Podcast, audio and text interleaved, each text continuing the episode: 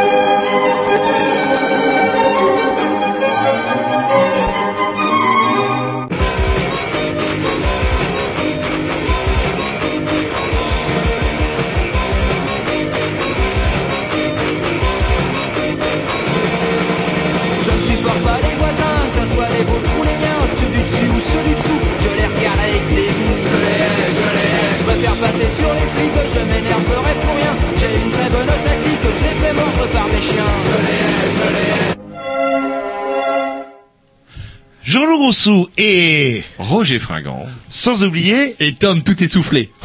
eh, il faut arrêter de fumer Tom. Et euh, l'apprenti dit, Et Grovitch. Voilà, Monsieur Grovitch, on donc dit. tout le monde est là, c'est parfait.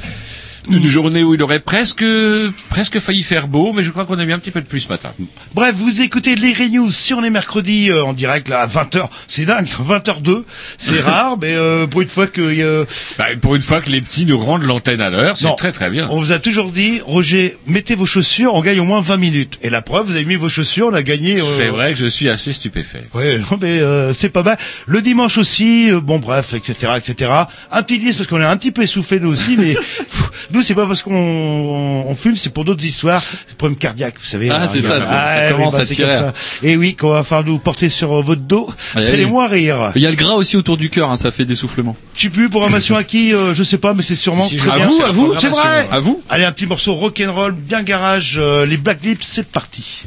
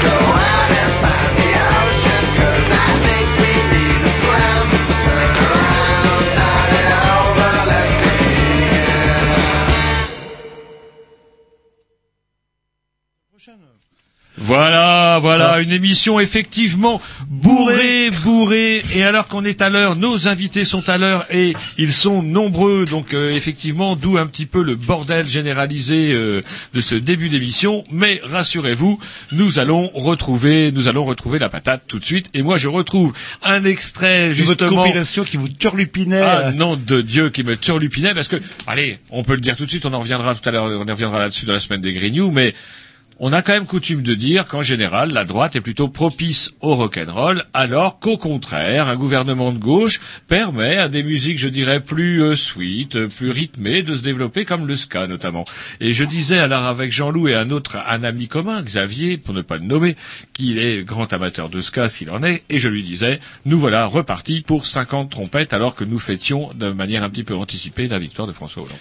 Xavier, c'est pas le, la personne chez qui on est invité à manger que vous avez complètement destroyé euh, avec deux ou trois, avec vos spécial rhum. Euh, C'est lui qui a sorti le rhum à la fin du repas. Il aurait jamais dû. Moi, euh, je dis aux gens, si vous rencontrez Roger un jour qui vous propose un rhum, comme vous voulez, hein, mais moi, je, je signerai une décharge euh, avant. Là, là. Toi qui entres ici, abandonne tout espoir.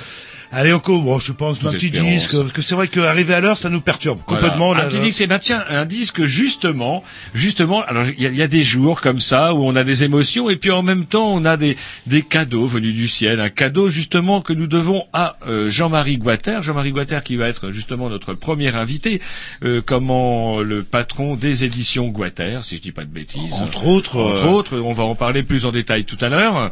Nous recevrons également les dignes représentants, pardon, des éditions Poncerc. Euh, nous aurons, euh, comment dirais-je, euh, avant les éditions Poncerc, j'ai oublié de le dire, mais euh, donc euh, des, des contacts avec des, des auteurs qui ont euh, collaboré donc avec euh, Jean-Marie Guater. Donc vous voyez un peu plein Ouais, de choses, Une émission à la Bernard Pivot, presque. cultureuse, à Voilà, donf, à ça c'est la gauche, ça c'est la gauche. Dès que la gauche est au pouvoir, blabli, blablo, on sort les vieux papiers. Et c'est le bordel, Jean-Loup. On va demander bordel. au petit de nous trouver le générique d'apostrophe. hein. Je crois que ça enrobera bien le. Voilà. Et on a pour truc. 5 ans. Ça et de l'accordéon. Eh ben, on va pas rigoler.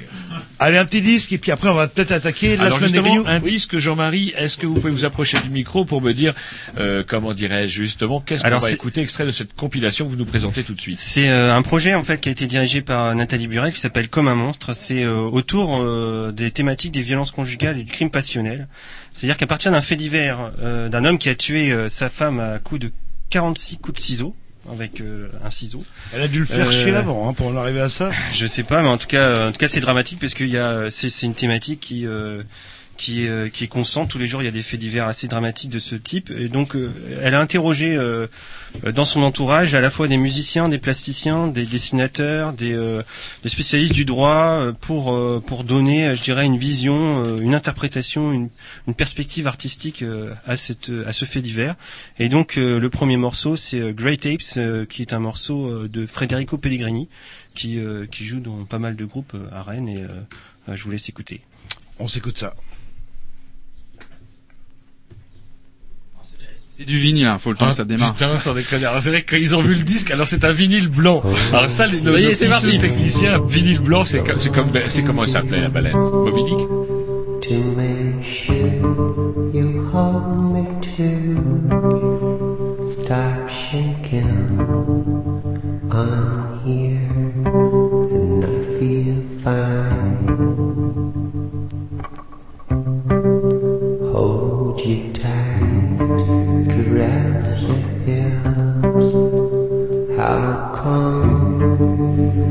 your lipstick changes the color, changes the shape of your mouth? Never take a bite of my heart, or I will kiss you with a thousand knives to make sure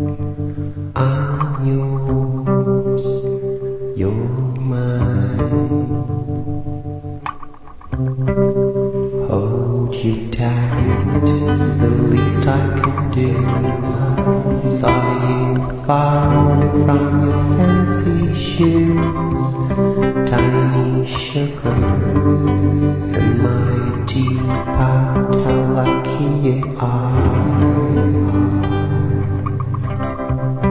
Hold me tight, till the world's your oyster. I'm the dearest lover ever. As long as I feel, as long as we are close enough. Never take a bite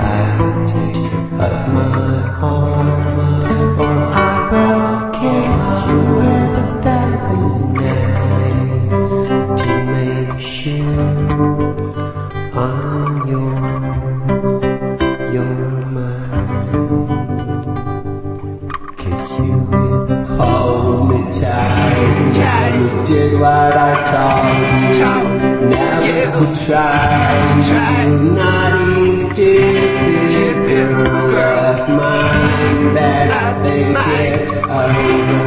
I'm not of that kind. Somebody might knock at the door. Discover the shaking, the thousand kisses that are yours. I don't want to strange you in my house. I'll never take a bite of my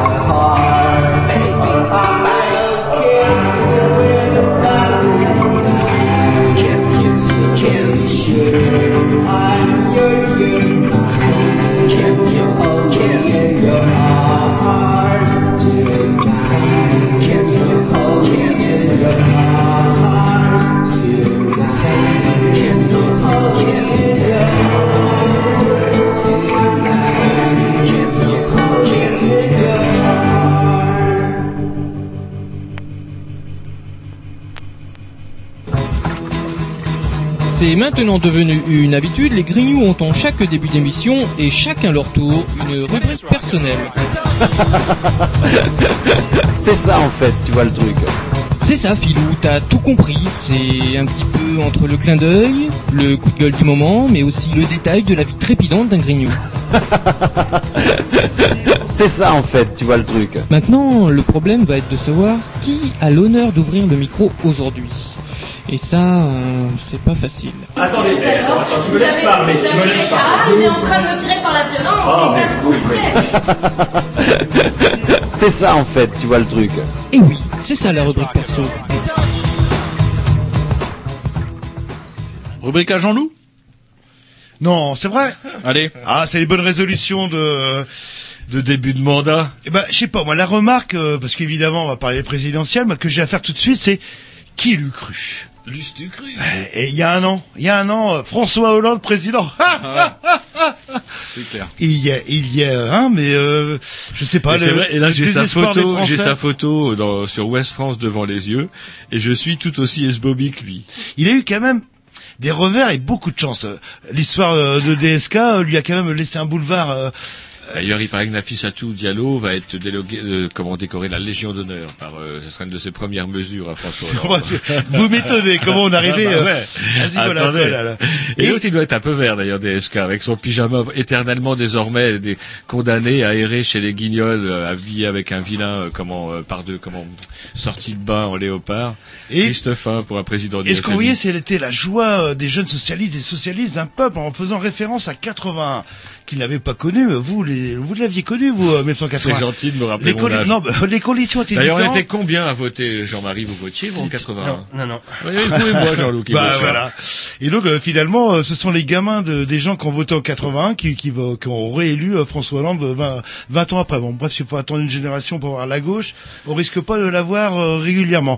Mais euh, c'est, c'est- enfin, ah, j'en sais, je ne sais pas quoi dire. Je ne sais pas quoi dire. c'était bien la peine, c'était bien la peine. Mais oui, mais euh, je le sens pas. Je le sens pas. bah, et je me suis gavé de documentaires sur le parcours de François Hollande. Par contre, ça a l'air d'être un mec bien, intègre, euh, droit, ouais, pas trop de casserole, droit dans ses Bah, bottes. il euh, était quand même que un genre de- président de la, la Creuse ou de la Corrèze, je ne sais plus. un genre de. La Corrèze, donc du coup, il n'y a pas, il y a pas non plus grand chose à chipper. Les Chirac sont passés avant, je vais vous dire, euh, le gros était fait. Ouais, mais Est-ce que vous le- sentez le bonheur là, le bonheur qui se répand partout Bah, lundi, il a fait beau. Lundi, et, et, et ça n'a pas duré. lundi, il a fait beau, ça n'a pas duré. Alors, mais bon, euh, comment, euh, bah, je sais pas. Il y a quand même des joies, quand même, des joies. Alors, euh, oui, oui, ouais, une dernière chose que je voulais dire, euh, il y a quoi, il y a 15 jours, 3 semaines, vous allez voir, 45, euh, 55% pour Hollande et 45 pour Sarkozy. Ça a été chaud. Alors vous allez me dire, c'est un million euh, d'électeurs de différence. Mais sur combien? Plus d'un million. Combien il y a eu de vote total euh Allez, j'ai les chiffres. Je vais vous sortir Voilà. ça. Et l'autre, il est là. une- bah oui, c'est une question. Vous voulez que je vous dise qui a gagné assez son Sévigné Hollande. Et alors, c'est ça qui est rigolo. Parlons global. Regardez, une belle carte de France. Alors, c'est assez rigolo. Alors, la couleur lit de vin qu'ils ont choisi dans le cahier du monde pour présenter la victoire des... On passe du rose clair, rose voire très par, voire parme, quand, comment dirais-je, euh, Hollande est faiblement, euh, comment dirais-je, majoritaire, ou à l'inverse, Du bleu quand c'est le, le, le père euh, le père Sarko. Et là, du coup, chez nous, en Bretagne, on a le nez rouge. Finistère et Côte d'Armor, avec respectivement des taux qui oscillent entre 64 et 65 et avec des sommets, Rennes, des scores presque dignes d'un Moubarak en début de camp, au début de mandat, 67, euh, des brocs, euh, comment dirais-je, des suffrages obtenus. C'est assez balèze. Oui, mais moi je persiste à dire, c'est que la différence de voix euh, n'est pas si énorme que ça. Et il y a les fameux législatives. Et les gens, euh, comme des cons, hop, les présidentielles, c'est comme s'ils votaient pour un roi. Moi, voilà, j'ai voté pour le roi. Pendant cinq ans, il va gouverner. Mais bande de cons, il y a, il faut aussi y aller. Non, parce que ça m'énerve aussi les gens qui vont pas se déplacer. Il faut aller aux législatives. Alors après, euh, vous pouvez donner, comment ils disent la droite, ça fait rire. Oui, mais il faut que tout soit pas estampillé à gauche. Donnez-nous une, une minorité relative. Alors que je signale que depuis cinq ans, ils avaient une majorité confortable qui a fondu comme neige au Ils ont soleil. tort, l'UMP. Moi, je serais l'UMP. Il Je faut me passer pour des victimes. Ouais, ça. ouais, je me mettrai gentiment sur la touche. Après, du coup, là, les socialistes, ils auront tout. De, comment ils auront donc la Chambre des députés, le Sénat, la plupart des régions, sauf une. Ils auront la plupart des départements, la plupart des grandes villes, sauf Nice. Mais est-ce que c'est bien grave s'ils ont Nice? Et du coup, si ça merde, Eh ben oui, c'est ça la politique. C'est Bah euh, ouais, bah, il faut être patient part. comme un vieux chat qui attend que la souris sorte de, de son trou. Et il faut être hyper patient euh, quand même. Et c'est vrai que si la gauche casse la gueule euh, là, alors je vais toucher du bois. Qu'est-ce qu'il y a en bois ici? Y a rien. Ah si, ça c'est du balsa. On verra bien. Mais si elle se casse la gueule, je pense qu'on va se retaper la droite voire l'extrême droite pendant au moins une cinquantaine d'années. Quoi. Et puis il y aura aussi quand même les éclopés de la campagne. Votre troisième homme, vous rappelez l'homme qui devait créer la surprise. en Oui, 2010. oui, bah oui, bah j'aurais préféré que ce soit lui, euh, tant qu'à faire. euh. Et là, du coup, comment dirais-je Bah ouais, il a créé la surprise en fait en disant qu'il allait voter Hollande. Déjà, ça a été euh, un, un léger glissement à gauche, on dira. Puis en fait, euh, je vous disais moi quand, quand j'ai entendu ça, j'ai dit tiens, c'est marrant. Aurait-il chopé des, des bollocks Mais non, là, une, lendemain circo- une circonscription qu'il pensait avoir et que Martine Aubry a dit, bah tu l'as dans le cul, tu le Non, tu l'auras qu'en- pas. Bah non, parce qu'apparemment aux dernières nouvelles, comment dirais les socialistes seraient prêts à ne pas présenter de candidat euh, face à François Bayrou. C'est pas ce qu'a dit euh, Martine Aubry. Euh, C'est ça, depuis les enfin, je dernières par- nouvelles Je parle d'aujourd'hui euh, de Ah, l'après-midi, quoi. Ah, bah, tu l'as dans le cul, tu le tutu, ça t'apprendra. et puis t'es centriste. Non, normalement t'es à droite et tu fais pocher. Voilà, voilà. Un Un petit petit disque petite remarque, et puis Oui. une dernière remarque, et puis parce que tout le monde en a tellement parlé de ces putains Je vous sens pas enthousiaste, je vous sens... Moi, je dis, pas eh, désespéré. regardez, mais mais- non, non, non, mais j'ai vu, mais on reviendra, on reviendra, parce qu'en fait, on va être amené à revenir là Entre la peste et le choléra, quoi, vous êtes un petit peu... Euh, l'édito, euh, l'édito de comment dirais-je de Ouest France avec un au revoir Monsieur le Président François Régis Hutin que nos invités tout à l'heure des éditions Poncercle, euh, comment dirais-je, se font un plaisir de nous commenter. C'est des spécialistes.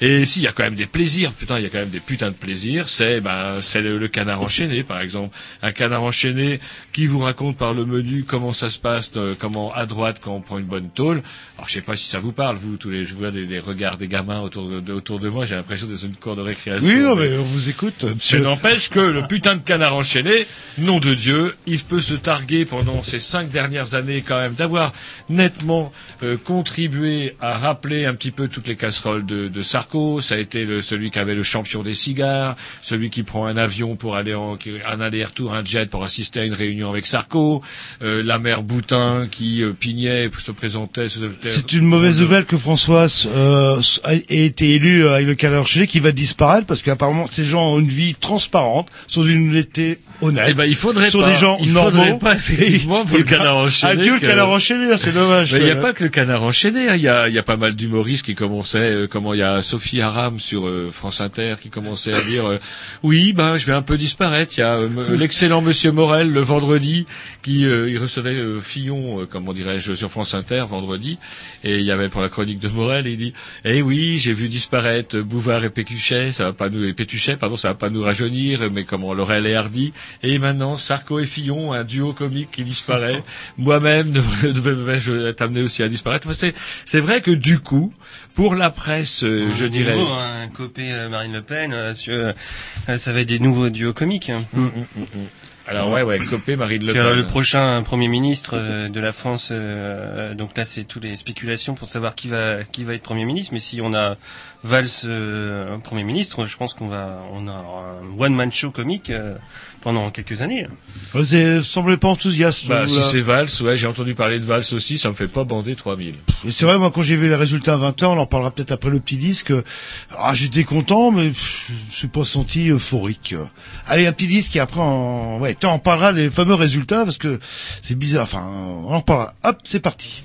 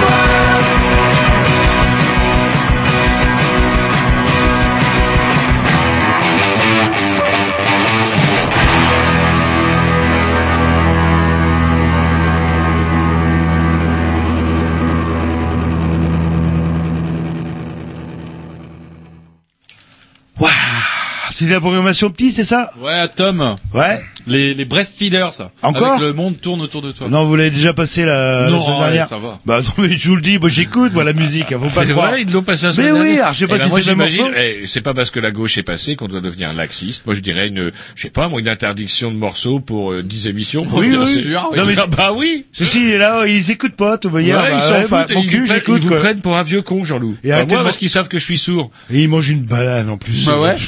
Bon, allez, bref. Ouais, euh, Ils mangent une banane. Ouais, parlons d'autre chose. on Tiens, les allez. garde jusqu'à fin juin et après, Et on après on les vire, il y a plein de petites, euh, comment dirais-je, stagiaires euh, qui demandent euh, que ça, en que fait. ça, et ça va nous changer. Allez, encore quelques, si quelques commentaires sur les fameuses élections, vous savez, fameux vote protestataire que nos deux invités la semaine dernière semblaient réfuter, euh, euh, comment semblaient, auxquels semblaient nos, nos deux invités, auxquels semblaient Oui, ils, adhéraient. Et moi-même, et, Et moi-même, et moi je dis qu'il y a quand même, mais allez-y, euh, Et comment dirais-je, je nuancerai votre enthousiasme en notant, de, selon tous les sondages, que partout où euh, Marine Le Pen a fait des scores, partout au second tour, le vote blanc était multiplié par deux, voire par trois, et comme dans des proportions assez alarmantes. Or, comme par hasard, la mère Marine Le Pen avait annoncé qu'en, qu'en- en tout cas, elle, elle voterait blanc. Oui, mais les votes blancs ou nuls, on s'en fout. Non, là où on s'en fout pas, c'est que de, comment là va y avoir, comme ils disent, des législatives, et il n'est pas impossible cette fois-ci qu'effectivement la droite se retrouve avec des triangulaires. Et ça serait bien fait pour sa gueule. Ceci dit, les socialistes auraient tort de comment dirais-je,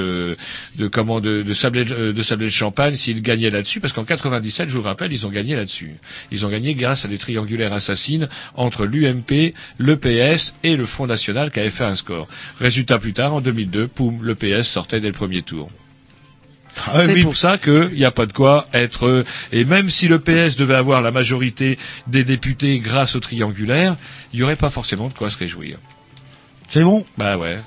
Non, mais coup, non, il faut le dire, Comment mais- voulez-vous qu'on se réjouisse Non, oui, Si, il y a les dessins, il y a les dessins du canard enchaîné, je vous dis, ça fait plaisir de les voir. Non euh, mais est-ce que vous, est-ce que vous avez euh, sabré le champagne euh, non, même pas. J'ai Ouais. bu, euh, j'ai bu du mousseux parce que quand c'est la gauche, on boit du mousseux. Oui, c'est quand c'est la droite Attendez, il y a, y du. Crément et il y a du euh, du Carrefour en, en mousse, voire du Leclerc dans le pire des cas. Pour une, une victoire tiède et molle, là là. On verra bien. Mais comme je vous dis, ouais, si euh, tous nos comment, pas, hum, pas- tous les gens s'énervent parce qu'on parle des présidentielles, des présidentielles, et ça branche les gens. Et puis après, ploum, ah c'est législative. Ah qu'est-ce que tu faisais, Maurice? D'autant qu'en plus, on a eu un temps bien pourri pour les présidentielles, ce qui a quand même un petit peu, à mon avis, aidé le vote. Imaginez qu'il fasse beau aux législatives, on va se retrouver avec Jean-François Copé, Premier ministre. Ça va leur apprendre.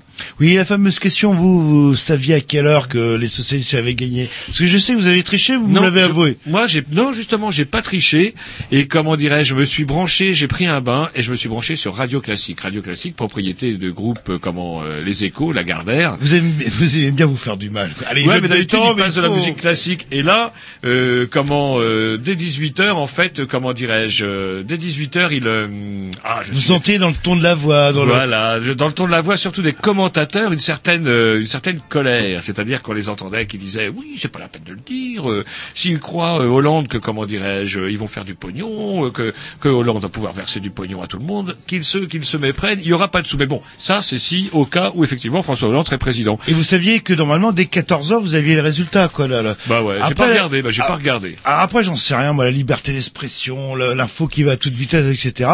Mais moi, si j'apprends à 14 heures qui a gagné, bah, pff, putain, il pleut, etc. Pourquoi je vais aller voter, quoi? Et c'est peut-être un danger aussi euh, euh, pour la démocratie. Bah ouais, c'est euh, un réel problème. et que finalement, bah, les petits vieux qui votent Le Pen, et bah, ils y vont quand même parce qu'ils savent pas comment Eux, ils ça- y vont. parce qu'ils savent pas comment ça marche Internet, euh, etc. Et ils vont continuer à aller voter et que ça déséquilibre. euh. Moi, je suis pas sûr que ce soit une bonne chose euh, de diffuser les résultats, euh, enfin des résultats des sondages en fait à la sortie des urnes, parce que c'est vrai que le matin, c'est pas forcément la même. je- euh, le souci, c'est comment vous, qui va comment voter vous faites, euh, comment vous faites pour interdire le, le sondage à la sortie des urnes. Non, mais en fait, le problème, c'est qu'il y a euh, des instituts de sondage qui euh, donnent aux partis, aux différents partis politiques, qui ont payé pour ça euh, l'évolution heure par heure euh, à la sortie des urnes, et que c'est ces hommes politiques qui, bah, voilà, hop, un petit tweet, un petit machin, mine de rien, à ma belle-sœur, à ma, à bidule, un truc muche, et prrrt, et ça part comme euh, euh, où Harry ferait interdire qu'il y ait des statistiques de sondage. Vous pouvez pas l'interdire. Bah si, dans ce cas, bah, oh, eh, moi, je serais. François Hollande, je fais un décret, moi. Ou je suis Les instituts de sondage sont privés. Qu'est-ce qui les empêche de téléphoner Vous interdisez aux gens que les Qu'est-ce qui partis les politiques- de téléphoner aux gens que des partis euh, des infos, rien. que les partis politiques qui sont euh, quand même financés euh, par nous, enfin faut pas oublier que euh, les les les Oui, statistiques oui, mais on est d'accord, Jean-Loup. Mais qui commandent, dire, ils les payent, c'est pas gratuit et ils payent quoi dans les frais de campagne oui, mais Et dans moi, ce je ce sont interdits. d'un institut de sondage, d'accord? Ouais. Et euh, on me dit, ouais, t'as pas le droit de faire des, des, des sondages. J'en ferai. Comment Oui. on pourrait m'empêcher d'en faire? Mais oui, mais t'as pas le droit de les diffuser. Ben, tu t'en fous. Ah, mais après c'est pas compliqué de savoir d'où ça vient quand même. Le, le- le- Si tout le monde Ouais. triche. J'en sais rien ou ah, Moi, je- non, le problème que je me pose, il est beaucoup plus pragmatique que ça. C'est comment on peut empêcher les instituts de sondage de travailler. Ça, j'y crois. Je crois pas que ce soit il, possible. il, alors, il travaille pas ce jour-là. Ben non, après c'est con. mais non, mais il, il non, mais attends, attendez, il est. Ah, J'y peux rien. Je Eh vous pose ben, une question. Il est euh, pas compliqué que ce soit interdit que même les instituts de sondage ne diffusent pas auprès euh, des différents partis politiques avant 18 h les résultats quoi. Non, mais, non, Mais mais est-ce que vous croyez qu'ils vont respecter les règles du jeu? Bah j'en sais rien parce que la connerie à 10 h du matin, ah bah il était élu, Bon, pff, allez, euh, il est bah, dimanche, bah, Oui, mais ça sera bien fait pour leur nez. bah ouais, je sais, enfin, je Ah sais ouais, pas. mais je veux dire, vous les, enfin bref, vous n'arriverez Non, non, mais- jamais à les en empêcher. C'est la nature humaine. C'est marrant, c'est vous d'habitude qui me dites toujours ça. Ouais, mais là je crois que c'est une, euh, je sais pas, je- euh, le- euh, attendez, le respect de l'État, vous voulez dire? Ouais, euh, non, j'en sais rien. C'est le danger, c'est tout simplement, c'est que Bah, Que ça leur retombe sur le coin du nez. si à 10 heures du matin on sait que bah la gauche a gagné, bah du coup les gens qui voteraient à gauche, bah hop, c'est bon, on va Alors maintenant, c'est pas 10 heures. hein. Même dans les états-majors, ils parlent de 14 heures. Euh, il parle de midi 14 heures, hein, ce qui est relativement tôt pour les bureaux de vote qui ouvrent à 9 heures, si je dis pas de conneries, euh, le, À 8 heures. au bout de, de Vous carreaux. jamais à 8 heures, vous. Mais bon, bref. Moi, si à à 2 heures l'après-midi alors qu'il pleut, je sais que la gauche a gagné. Bon, bah pourquoi j'irai voter? Euh, Je préfère rester chez moi regarder un. Alors que ce ne sont que des estimations qui peuvent varier, en Bah ouais, plus. mais dans la tête des gens et dans la tête de tous les gens, c'est pas des estimations, c'est les résultats. Eh ben, c'est pas tout à fait le cas parce qu'à chaque fois, en tout cas tous les gens qui ont triché, comme vous dites, m'ont dit que les estimations étaient beaucoup plus favorables à Hollande au début d'après-midi. Ouais, puis euh, du coup ça s'est avéré. C'était à 53, il, a, il est passé à aller 50, euh, 1,5, quoi, 6. 51,7. Ce qui est pas. 51,7. Et j'arrête pas de dire c'est pas énorme. euh, C'est le score à Mitterrand de 81. On vous avait dit 10 points dans la gueule, euh, là ils sont à quoi? À 2 points, c'est pas lourd. hein, C'est quand même le lourd. score de Mitterrand en 81. C'est pas plus, pas moins. C'est pour dire que la droite est toujours là. Enfin, les idées de droite. enfin, La France est un pays de droite. Au moins les idées de droite sont toujours là. Un pilier Ouais, qui est- parce que c'est long et on en a pour 5 ans. Et en plus, il y a aussi une dernière chose. On va bouffer de l'accordéon. Ouais, qu'est-ce qu'on va se faire On chier a bouffé de Ah ouais. On l'accordéon. prolonge de 5 ans la, durée de vie de l'émission des Grignoux. Hein, Ah, ça, c'est, Ouais, ah, des non, justement, nous, la, la droite, La pour droite, nous, c'est mieux. bon pour nous. Pour nous, la C'est droite, bon c'est mieux. On a un petit peu, alors, on adore gueuler sur la droite, et puis après, quand, quand c'est moi la Dans le droite, consensus, Vous euh, allez être ben. mal vu alors après, euh, enfin la gauche. Bah, vous va retrouver, de, ouais, trouver des, euh, des points d'attaque, des. euh, Ah, regardez la tête qu'il a, regardez la tête qu'il a. Non. Est-ce que vous voyez Mais un- non, point la tête de qui on, on va faire des émissions, on va faire des émissions culturelles. Voilà, on va inviter des euh, des éditeurs, des écrivains, des artistes. euh. Eh oui, ça va être ça pendant cinq ans. Qu'est-ce qu'on va se faire chier? Voilà. Eh ben, c'est parti, un petit X de la programmation à qui? À moins qu'il y ait Yes. une cohabitation, mais on verra ça plus tard. C'est parti. Je sais pas ce que c'est, mais c'est forcément super. C'est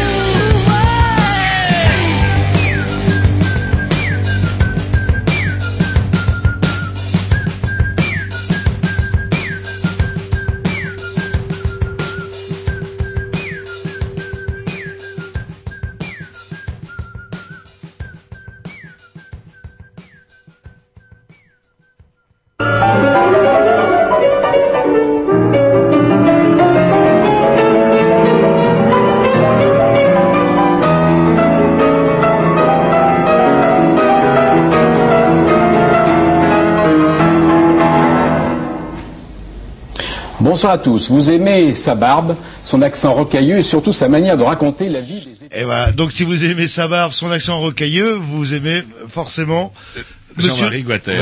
Voilà. tombe il a la barbe et la voix rocailleuse. Bonjour à tous. Et donc après des semaines d'émissions politiques, etc., on s'est, re- on a voulu se reposer, se replonger un peu dans une certaine sérénité, une certaine quiétude. Puis là maintenant, on en a pour 5 ans. Accordéon, ploum ploum et euh, comment dirais-je, livre. Non, c'est rock'n'roll l'édition, hein. vous inquiétez pas, sur Rennes ça bouge. hein. En redécouvrant ce qu'était un livre. Alors un livre, euh, donc, ah, donc c'est, c'est mou, c'est pas comme une tablette numérique. euh, Il y a des, euh, ce qu'on appelle des pages, hein, c'est ça. Et euh, c'est écrit comme sur une tablette numérique, sauf qu'on peut le mettre dans sa poche sans la, euh, casser sa tablette numérique. Ouais, t'as pas besoin J'avais d'électricité oublié. pour pouvoir lire euh, ou amener ton livre dans le désert. euh, tu pourras lire quand même, quoi. Alors la- si tu crèves de soif. Et pas besoin de faire marcher Fukushima pour lire un non. livre. Non. Alors la question, bah, justement, qui est sous-entendue là-dedans, c'est euh, comment de nos jours, à l'époque de la tablette numérique, on peut se lancer dans des, des, des éditions, enfin ou dans l'édition tout simplement? Alors c'est un projet euh, créé, euh, créé de, enfin en fait l'édition c'est d'abord euh, essayer de faire émerger une littérature, des textes, des essais, euh, essayer de faire vivre euh, une pensée aussi puisque le temps du livre est euh, assez long et ça nous laisse un peu de temps pour construire, je dirais de laisser aussi développer des idées, développer un texte, développer des imaginaires. Et je crois que le livre est irremplaçable pour ça. C'est hyper accessible, effectivement, comme tu disais. Euh, le livre est un, objet assez simple.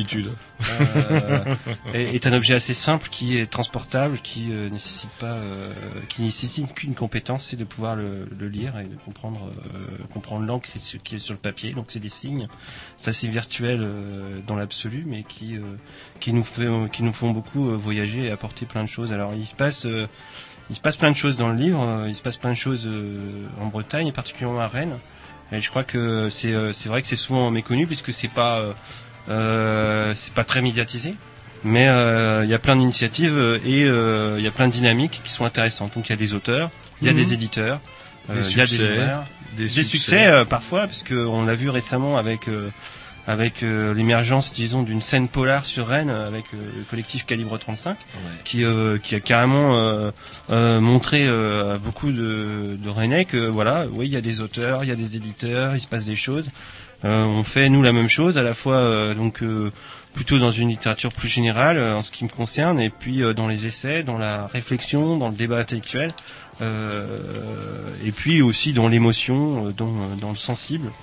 Voilà Alors pour revenir peut-être à votre parcours, euh, Ouais, parce que vous êtes- je Marie, on, on vous connaît sur la place de Rennes plutôt comme euh, tenancier de bistrot. On euh, le connaissait avant, Jean-Loup, on le connaissait déjà aux éditions Oui. Apogée. Vous étiez Bah, déjà ouais. dans l'édition. En fait, moi, j'ai fait Ah, pas mal de choses, Dieu, hein. Roger, attendez, c'est de la politique, ma hein, euh, c'est dingue, ça. c'est- c'est- Ah vous parliez du bistrot, je croyais que vous aviez oublié. Ah non, mais justement que euh, vous n'êtes pas revenu. Alors donc on vous connaît là aujourd'hui. euh, on vous connaît. Je parlais de des Rennais, pas pas de nous qui le connaissons de depuis très, très longtemps. Où vous êtes Eh ben, connus sur la place de expliquez-vous, expliquez-vous. Il s'énerve, il s'énerve, il s'énerve. Non, mais c'est normal, Nous, parce on que le connaît, nous, on le connaît en tant que Jean-Marie Guater. On le connaît depuis très longtemps parce que c'est lui qui euh, chipait des livres de la maison où il travaillait pour nous les envoyer pour dire ouais, c'est des super auteurs. En fait, vous faisiez votre boulot. Alors aussi, euh, puis de toute façon, on s'est vu pour plein de- d'autres choses. Euh, Rappelle-toi, on s'est vu pour euh, avec euh, le cirque, le Centre d'information de recherche cannabique, il y a quelques années. euh, on avait fait une Il y a émission. des choses qu'on euh, préfère oublier. Non. euh, une émission. euh, François Hollande a été très net. François Hollande a été très net, c'est- la prison. On a fait aussi une émission euh, il y a pas si longtemps au, au papier timbré euh, avec euh, deux- le groupe Deux Poils. Euh, C'était euh, une émission euh, en direct, euh, live, euh, qui, était euh, fort sympathique ma foi. Et je crois que euh, en fait, moi je suis un, petit peu, j'ai suivi le parcours des Grignoux depuis longtemps, hein, puisque euh, je suis beaucoup plus jeune, beaucoup, beaucoup, beaucoup plus jeune que vous. Et, euh, mais par contre, j'ai quand même réussi à choper les fanzines euh, Tentacules. D'ailleurs, on avait fait des parodies euh, Tubercules à l'époque euh, avec des étudiants. Euh, donc euh, bon, voilà, on est très content. euh, Enfin, je suis très content en tout cas personnellement d'être euh, d'être là pour parler du du du, du boulot euh, d'éditeur. Et ma question d'origine, qui aurait été beaucoup plus directe, c'était que aujourd'hui, enfin, vous revenez quelque part à vos premiers amours. En euh, fait, euh, c'est ce vrai que le, le, le- comment le, le livre, euh, c'est quelque chose qui euh, qui qui, euh, qui est passionnant. Moi, j'ai fait j'ai eu un parcours assez classique, hein, des études de lettres. Après, j'ai travaillé donc j'ai fait- j'ai travaillé dans pas mal de librairies sur Rennes, euh, aux nourritures terrestres quand ça existait. Après, euh, j'ai fait euh, un peu de tout et puis euh, à un moment donné, je suis euh, émancipé, je dirais, euh, essayer de construire euh, un propre projet, donc en, en montant un, bistrot qui, euh, qui euh, je l'espérais, euh, serait capable de pouvoir générer suffisamment de, de comment de brousouf pour pouvoir publier des livres. Donc on a développé un café librairie édition. Et donc là on est à notre dixième livre en trois ans. Donc ça fonctionne et euh, ça va continuer. On a plein de projets. Donc bar, librairie et en même temps plus donc la maison d'édition et euh, bah, on va peut-être s'écouter un petit disque mais ce qu'on aimerait bien aussi c'est commencer à savoir si est-ce que vous avez je sais pas est-ce que vous avez une ligne éditoriale comme on dit euh, comment vous sélectionnez les, les auteurs etc. Petit non, non, mais si, ouais, j'allais la poser maintenant. Mais on va s'écouter un petit disque de votre programmation, je suppose. Ah oui, tiens, un Ah, truc de ska, ouais, tiens, hasard. du ska, yes, Comme du par hasard. ska, du ska, on va écouter ça. Cet extrait, ouais, c'est encore de ma programmation, c'est pas extrait de votre euh, top 3, euh, mais j'ai repéré quelque chose sur votre top 3. Là, ça s'appelle, euh, euh, bah, c'est un vieux groupe, Baba Brooks. Moi, je vous le dis, on a commencé à en parler samedi. On est parti pour 50 trompettes, ça sera encore mieux que l'accordéon de Tulle, hein, je vais vous dire. Ou pas. Ganz lieber!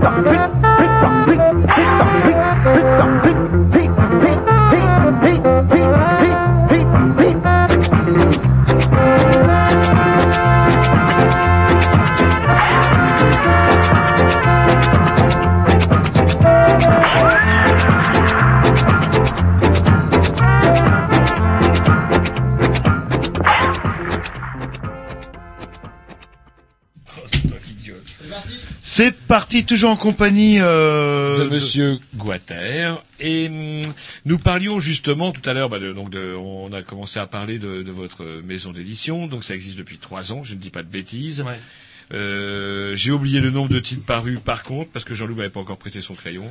Euh, une 10, 10 pour l'instant. Ah, ah. Mm. Et alors, euh, bah, moi j'ai envie de vous poser la question qu'on pose à pas mal de gens lorsqu'ils nous parlent de, de leur production, qu'elle soit euh, bah, comment acoustique ou justement littéraire, c'est comment on fait pour distribuer ces livres après. Alors ça, c'est une problématique euh, importante, notamment pour des petits éditeurs comme euh, comme euh, comme nous. On réfléchit aujourd'hui. Enfin, en fait, on a assez peu accès, je dirais, à la fois à la, distribution, à une distribution sur l'Hexagone, notamment. Euh, puisque les grands distributeurs aujourd'hui sont concentrés dans les mains euh, de Hachette. grands euh, de grands capitalistes qui que ce soit Hachette, Lagardère et puis toutes les je connais pas toutes les toutes les filières de, de ce de ce capitalisme là mais je dirais que aujourd'hui il y a à la fois une concentration chez les éditeurs, une concentration sur la distribution, une concentration sur la diffusion, concentration sur l'impression.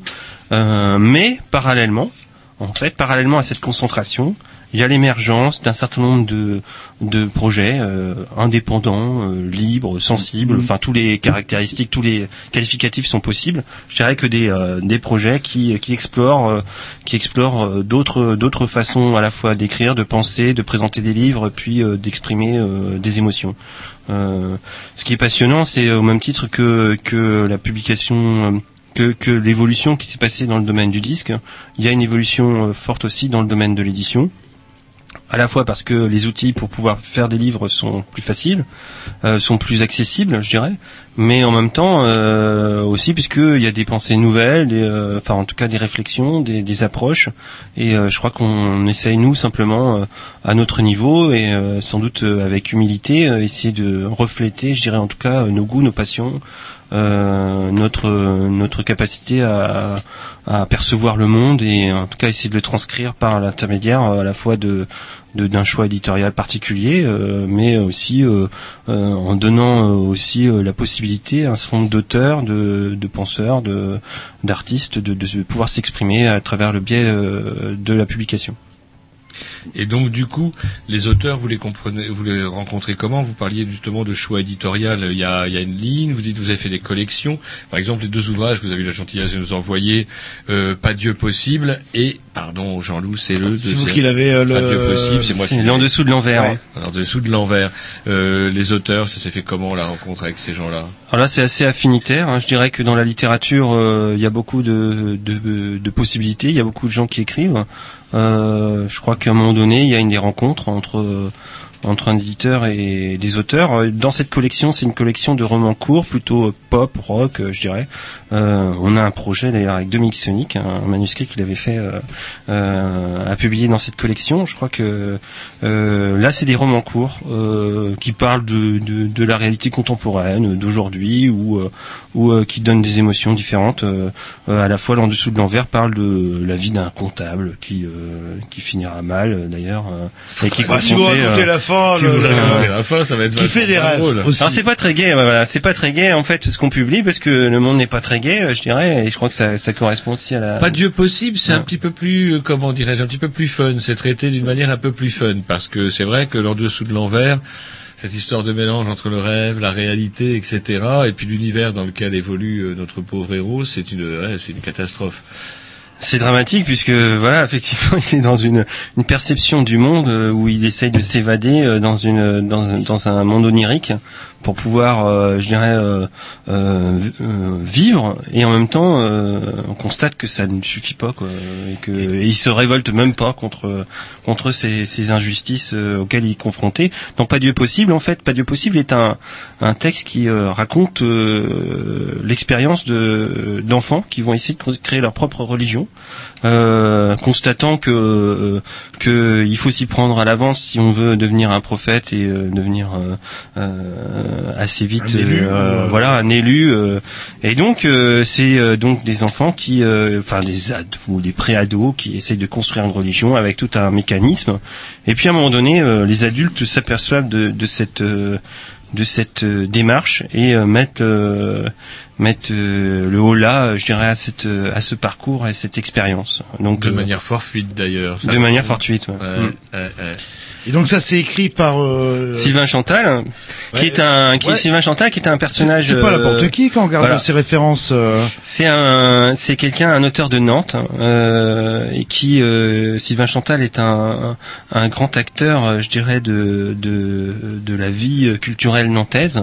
Euh, des nuits, de la- l'aspect musical. Il a donc euh, dirigé pendant pas mal de temps euh, la revue, enfin la revue le journal Paplar en fait, qui est un, journal qu'on qu'on voit apparaître régulièrement à l'occasion de, festivals. euh, euh, ben, ils ont fait euh, des éditions Paplar pour les pour les trans, pour les bars en trans ou pour les trans en général. Ils font aussi euh, régulièrement euh, les printemps de Bourges euh, ou euh, différentes choses. Là, euh, le 12 mai, il, euh, il y a une grande soirée lecture au, au lieu unique euh, avec euh, donc euh, Sylvain Chantal, Louis Rego qui est euh, un ami de Sylvain qui euh, donc a fait une version Une version euh, audio version de- audio du, Ouais. euh, du livre euh, et avec euh, mise en musique euh, notamment par euh, avec euh, la participation de Dominique Sonic justement sur euh, sur ce projet-là Euh, et euh, Sylvain ça- ça s'intéresse beaucoup à cette forme justement euh, de livre à la fois audio texte euh, Et ça se ressent du coup dans l'écriture un peu quand même, la façon dont le livre est écrit. Euh, est-ce que alors moi j'ai pas écouté la. c'est un peu le Franck Darcel euh, nantais quoi Euh, est-ce que, est-ce que dans la version audio c'est exactement la même ou alors est-ce qu'il y a une adaptation Non, non, euh, c'est euh, c'est le même texte, c'est le même texte. euh, par contre, euh, euh, vraiment révélé par euh, par euh, la diction, la Louis façon Rego, euh, de Louis. Rego, qui c'est carton. Hein, c'est, euh, si on a, je sais pas si on aura l'occasion de passer juste une petite séquence de ce. C'est de ce- possible, hein. au boulot, les C'est gars, ce truc-là, mais euh, possible. franchement, ça ça, ça, ça, ça balance quoi. Et c'est euh, vraiment bien. bah, on, on va pouvoir bah, regarder ça. Mais c'est un auteur euh, d'origine euh, bretonne. Est-ce que c'est un critère vous dans votre sélection ou est-ce que si je suis, euh, allez, normand ou voire euh, Mayenne, euh, je, je- Ah, franchement, c'est pas du tout un, un critère. Nous, la géographie, c'est plutôt euh, ben, des, des relations, quoi. Voilà, des, euh, des échanges, des rencontres affinitaires. Voilà. Euh, Sylvain Chantal, j'ai rencontré euh, par par différents biais. Et je crois que, en fait, on a des amis à Nantes et puis en même temps, on avait pas mal discuté. Alors, euh, du coup, euh, assez euh, curieusement, en fait, ben, j'ai rencontré en allant présenter le bouquin de Sylvain Chantal, j'ai rencontré des, des acolytes euh, au Grignou, mais sur alternante, euh, qui euh, qui sont passionnés aussi, qui ont une démarche euh, d'écoute, de de regarder, de curiosité en tout cas sur ce qui se passe euh, sur ce qui passe sur Nantes et puis pourquoi pas euh, peut-être demain essayer de multiplier les échanges comme ça qu'on pourrait faire entre Rennes et Nantes euh, voilà. Bah, je disais ça parce que comme quoi j'ai bien lu le bouquin, j'ai noté un bretonisme, euh, page 149 euh, pour être précis dans euh, Pas Dieu possible. Euh, je le lis, hein, le- de Bretagne qu'il venait. Voilà, c'est un bretonisme. ça, bah oui, ça c'est clair. Voilà. euh, et pareil, euh, l'autre auteur aussi. Euh, Alors euh, Olivier euh, Moguerou étant un, et, un- et Moguerou, c'est pas les, les chemins de traverse en breton. euh, Les Moguerou, ouais. c'est Ben, en fait, ben, c'est les- quelqu'un aussi qui, qui a un parcours, euh, comment, un parcours euh, bah, au niveau euh, vie humaine. hein. C'est quelqu'un qui, qui est né à Brest, qui a travaillé, euh, euh, qui, qui vit à Rennes, qui travaille à Nantes et qui, euh, qui, euh, c'est son premier livre, ce premier roman. Et euh, bon, on pourrait le qualifier d'auteur breton, même si euh, il n'y a rien de spécifiquement euh, breton, si ce n'est peut-être euh, Il a la capacité à écrire ça, quoi. Il a travaillé dans le milieu qu'il décrit, on dirait qu'il y a travaillé, il connaît moi je... Il connaît bien le monde de l'entreprise euh, et euh, notamment on euh, bon, expliquait les euh, gens. voilà euh, de noter- bon lui il a travaillé dans des grosses boîtes de, de- dans la pub et euh, c'est vrai qu'il connaît bien euh, ce, ce monde qui est un qui est très cruel en fait euh, qui est très cruel euh, vis-à-vis des euh, de, de leur personnel qui, qui sont que des variables d'ajustement ou dont on a que faire finalement de euh, de la personne en tant que telle quoi. Un patron qui s'en fout et qui est là, qui est, euh, ouais, il passe un peu comme, un- comme le Spoutnik Ouais, puis, des rêves euh, bah, qui font rêver quelque part. Et moi, ce qui m'a surpris en lisant ce bouquin-là, c'est que la plupart, enfin, une, la plupart, quelques rêves qu'il décrit, j'ai l'impression de les avoir vécus. Est-ce que c'est des rêves récurrents que tout le monde a, ou est-ce que c'est des choses, le- enfin, peut-être qu'on leur au téléphone tout à l'heure, ou est-ce que ce Ouais. sont des rêves personnels euh, Bah, je crois qu'il faut voir comme c'est de la fiction, hein, c'est de la fiction donc. Euh, Il me fait peur, moi. J'espère que bon, c'est des rêves en fait pour pour raconter aux, aux auditeurs. C'est-à-dire que c'est un, un livre qui alterne en fait des périodes euh, qui racontent en fait le, le, le, le- destin, le récit de sa vie, la vie d'un comptable dans une entreprise. avec, Racontez euh, pas la fin. voilà, hein. et qui euh, qui euh, qui s'évade euh, régulièrement dans ses rêves. Donc le, le, le, le- le livre alterne des périodes euh, qui parlent de la réalité euh, vécue de, de- du comptable et en même temps de sa réalité euh, imaginée. Quoi. Petit côté Voilà. Brésil, du coup. Ça fait Voilà. Peut-être peu qu'il faut ça. quand même préciser pour rebondir sur ce que disait Jean-Luc, ce sont des rêves érotiques en fait. Donc c'est peut-être pour ça. Ah, il y a pas que ça, non, moi, il y a non, mais deux- la, plus- la plupart des rêves, c'est des rêves érotiques. Des rêves d'amour, d'amour. d'amour. Il y a deux rêves, euh, an qui le, bah, donc j'ai rêvé puisque je m'en souviens là. C'est le fait qu'on s'envole ou qu'on fait des espèces de bottes de célieux, etc. Et un deuxième rêve euh, que j'ai récurrent. Vous savez que vous êtes poursuivi par une horde de d'ennemis et que vous n'arrivez pas à avancer. Il est décrit très bien avec le goudron euh, qui euh, euh, qui vous enrobe et, que les ennemis se rapprochent, se rapprochent et heureusement on se réveille toujours au moment. Et vous, vous avez des choses à vous reprocher. ah, il- eh, vous croyez que je serais bon? Peut-être que je vais écrire un livre, tout simplement. Essayez. Mais voilà, bah, justement, cette, euh, cette collection-là est, est prête à accueillir euh, Ah, ça, ça peut intéresser ce travail de, voilà, un travail de, de roman. Alors, euh, en fait, on a poursuivi une expérience là euh, avec une association d'étudiants euh, qui ont lancé un concours de de concours littéraire euh, de nouvelles qui s'appelle euh, donc sur le thème de- du bordel. Euh, et on a re- recueilli euh, plus de 65 euh, manuscrits en fait. Ah hein, euh, on va publier ça à la fin du mois de mai. C'est des nouvelles, 65 nouvelles. C'est euh, donc là ce qui va être publié, c'est neuf nouvelles. hein. On a sélectionné neuf textes sur les 65 qu'on a reçus, avec évidemment pas mal d'auteurs, euh, donc des premiers, euh, des premiers premières publications, je dirais. hein. ça va être euh, première publication sur un thème qui euh, qui laisse pas mal de virtualité, c'est-à-dire qui peut être très violent, qui peut être très doux, qui peut être euh, qui peut être de toutes sortes. euh, bordel avec euh, avec avec une association qui s'appelle l'encre des rives, donc une, association d'étudiants. Et donc on va on, bah, on va entendre parler un peu de ce projet aussi qui est, assez passionnant. Et donc l'idée en termes littérature, en termes de lit- littérature, c'est d'ouvrir, je dirais, d'ouvrir une maison d'édition capable d'accueillir euh, euh, de nouveaux auteurs, des, euh, des textes euh, contemporains, euh, d'essayer d'être à l'écoute euh, euh, de la création d'aujourd'hui. Et il y a une aide des pouvoirs publics. On s'écoute un petit disque. Attendez, je finis ça. En fait, la plupart du temps, euh, assez peu. Euh, je dirais que on a la chance de, de, de sur Rennes de, de pouvoir quand même bénéficier de de- de- d'un système qui s'appelle l'aide à l'édition, qui est, qui, est, euh, qui est mis en place par la ville de Rennes. Euh, c'est assez atypique puisqu'il n'y a pas ça euh, dans toutes les villes. Par contre, elle est très sélective. Euh, je dirais que euh, euh, pour l'instant, en fait, euh, les aides, ça arrive parfois après, euh, quand ça arrive, quoi. Voilà. Ça marche. Allez, un petit disque, ça fait un moment qu'on cause. Et c'est parti, programmation au petit.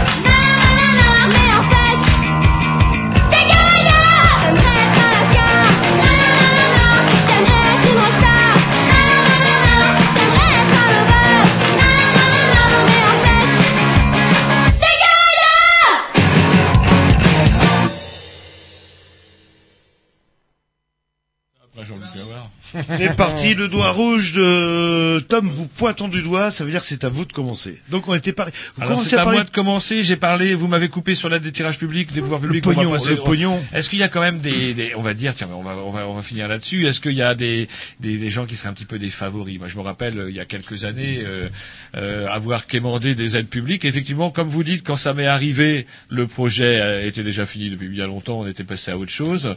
Et euh, comment euh, on avait l'impression que les portes étaient closes, que par contre d'autres en profitaient. Est-ce que c'est pareil dans l'édition, musique, par exemple En fait, euh, bah, l'expérience, euh, du coup, euh, aux éditions, on a, publié récemment un, livre disque. Donc, on, a passé tout à l'heure un morceau euh, qui m'a permis d'avoir une autre expérience en termes d'édition, parce qu'en fait, souvent, euh, dans l'édition, on est sur un travail euh, euh, lié à un imprimeur et on fait, on fait un livre. Quoi. Donc là, en l'occurrence, on a essayé de faire un livre disque, et donc j'ai vu d'autres, d'autres choses. Finalement.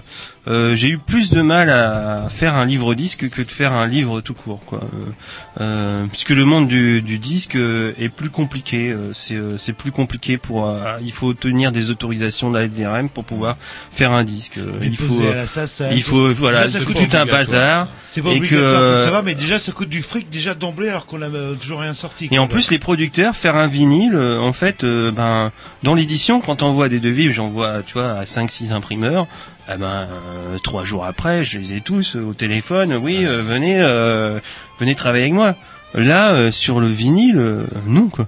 Là, je suis galéré pour avoir euh, quelqu'un qui. euh, Ah, donc finalement, c'est euh, c'est passé par euh, bon. Conflicart euh, et donc euh, ce qui bon et l'entreprise qui fait les vinyles habituellement euh, en Europe, donc une entreprise de, de la République tchèque, voilà. c'est ça, ouais. Sachant qu'il faut payer à l'avance.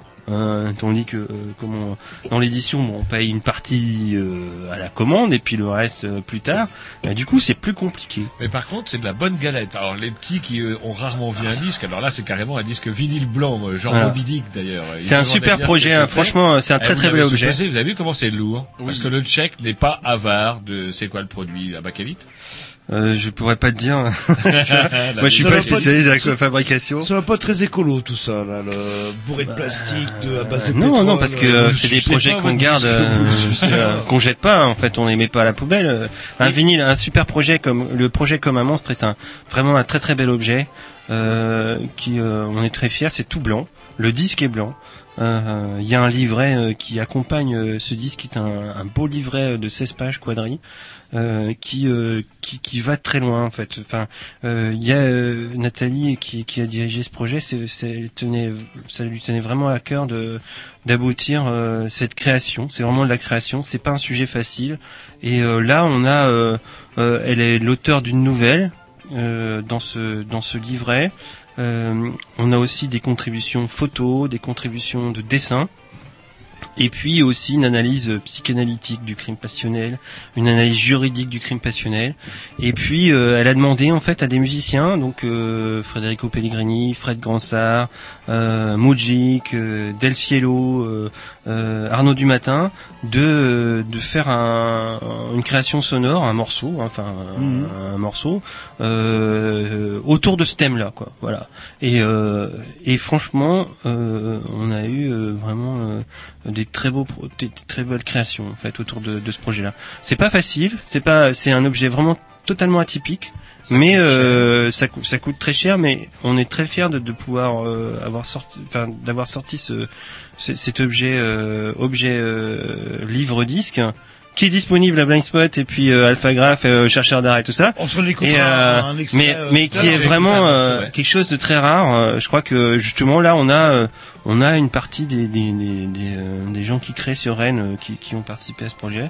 Euh, euh, Il y a des morceaux très intéressants et je crois que là ça fait euh, ça, ça explore plein de choses. Alors d'autres projets en cours dans la maison d'édition, c'est-à-dire que là le projet Bordel, vous ai parlé du projet Bordel, donc c'est un recueil de nouvelles, mais on a aussi un truc qui va vous intéresser, c'est avec Nicolas Offray, on prépare un, un livre sur l'émergence de la bande dessinée à Rennes, notamment la bande dessinée d'auteur et indépendante. dans les années 90 et, et 2000. Je sais que vous êtes très sensible à cette problématique. euh, Ouais, allez, j'avais des euh, cheveux à euh, l'époque, j'avais euh, des voilà. cheveux, je faisais Euh, tentacule. Puisque vous avez euh, fait des fanzines aussi, euh, comme. euh, Alors, ce qui s'est passé sur Rennes, c'est étonnant. Il y a eu euh, une créativité au niveau fanzina euh, euh, très très forte dans la dans la BD, avec des fanzines parfois euh, comme la chose euh, diffusées à très très peu d'exemplaires, euh, et euh, avec euh, l'émergence de périscopage, un certain nombre d'auteurs euh, comme euh, euh, Nilso, euh, Lumino, ple- plein plein qui sont qui sont sortis. Euh, là, on arrive à, une échéance avec euh, la fin de, périscopage, et je crois que c'est le moment aussi de faire un point sur euh, sur cette expérience un peu singulière qui a eu lieu sur Rennes dans le domaine de, la bande dessinée.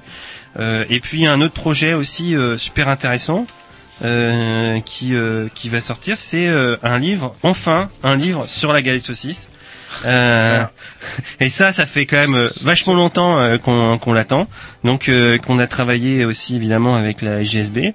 C'est de donc ça va être un, petit livre qui va sortir avant Noël, qui est dirigé par Benjamin Kels, qui qui est un journaliste bien connu sur la place de Rennes, où on va euh, à la fois euh, vous révéler les origines euh, historiques de la galette saucisse, plein d'anecdotes, euh, euh, raconter un peu cette histoire singulière qui euh, qui rassemble tous les Rennais autour d'une galette saucisse et puis plus largement, disons, les habitants euh, Du euh, Pays Gallo. du Pays Gallo, quoi. Voilà. Voilà. Il y a comment dirais-je On avait dit tout à l'heure qu'on s'écouterait peut-être un petit morceau du euh, du comment un extrait du livre. Donc Pas Dieu possible. Pas Dieu possible. Vous avez vous avez sélectionné un morceau. Ouais, on a trouvé euh, bah, le début en fait. Hein, c'est la première partie. euh, c'est donc c'est en plein de. Vous pouvez trouver donc euh, l'ensemble euh, du roman euh, lu par séquence sur euh, sur euh, soit le site de Sylvain Chantal qui s'appelle 3 heures du matin. Euh, soit en regardant sur SoundCloud, euh, Bah, on- on donc on euh, va pas s'écouter du un petit possible. un- Sinon, il y a des relais sur tous les sites qu'on qu'on qu'on anime, euh, donc soit les éditions, les machins. On va s'écouter Voilà. un petit extrait, mais on parlait du disque, du vinyle, vous savez, le gros truc blanc qui pèse Ouais. des kilos, là, le... Donc on va s'écouter un petit morceau, parce que moi j'aurais deux, Ah, trois on- on questions à vous poser. On s'écoute quoi pour être précis Ah, qu'est-ce qu'on fait Oui, j'ai peut-être pas... Ouais, ouais, Ah, ouais, le, c'est bah, l'extrait sonore de sûr. Lou- donc c'est de c'est Louis Rego. Louis Louis Rego, qui est bien connu euh, pour euh, son son travail d'acteur avec euh, avec, avec les Charlots, hein, mais qui est qui est un type incroyable On et a qui dans a- le tribunal des flagrants délits Ouais, ouais, ouais, Dans un les incroyable. en folie, où il était vraiment... euh, Bah, c'est là, c'est dans les Charlots qui s'est fait connaître en fait. tout et il a eu euh, la- l'amitié de, de, de, de, de faire cette lecture pour pour Sylvain Chantal et ça euh, ça vous allez voir euh, vous allez prendre une claque. Ouais. Allez, un extrait de Pas Dieu possible, c'est parti. Pas Dieu possible. Chapitre 1 L'histoire de Marie-Paul Michard. Le mercredi, Fabius avait coutume d'accompagner sa mère à la cure paroissiale.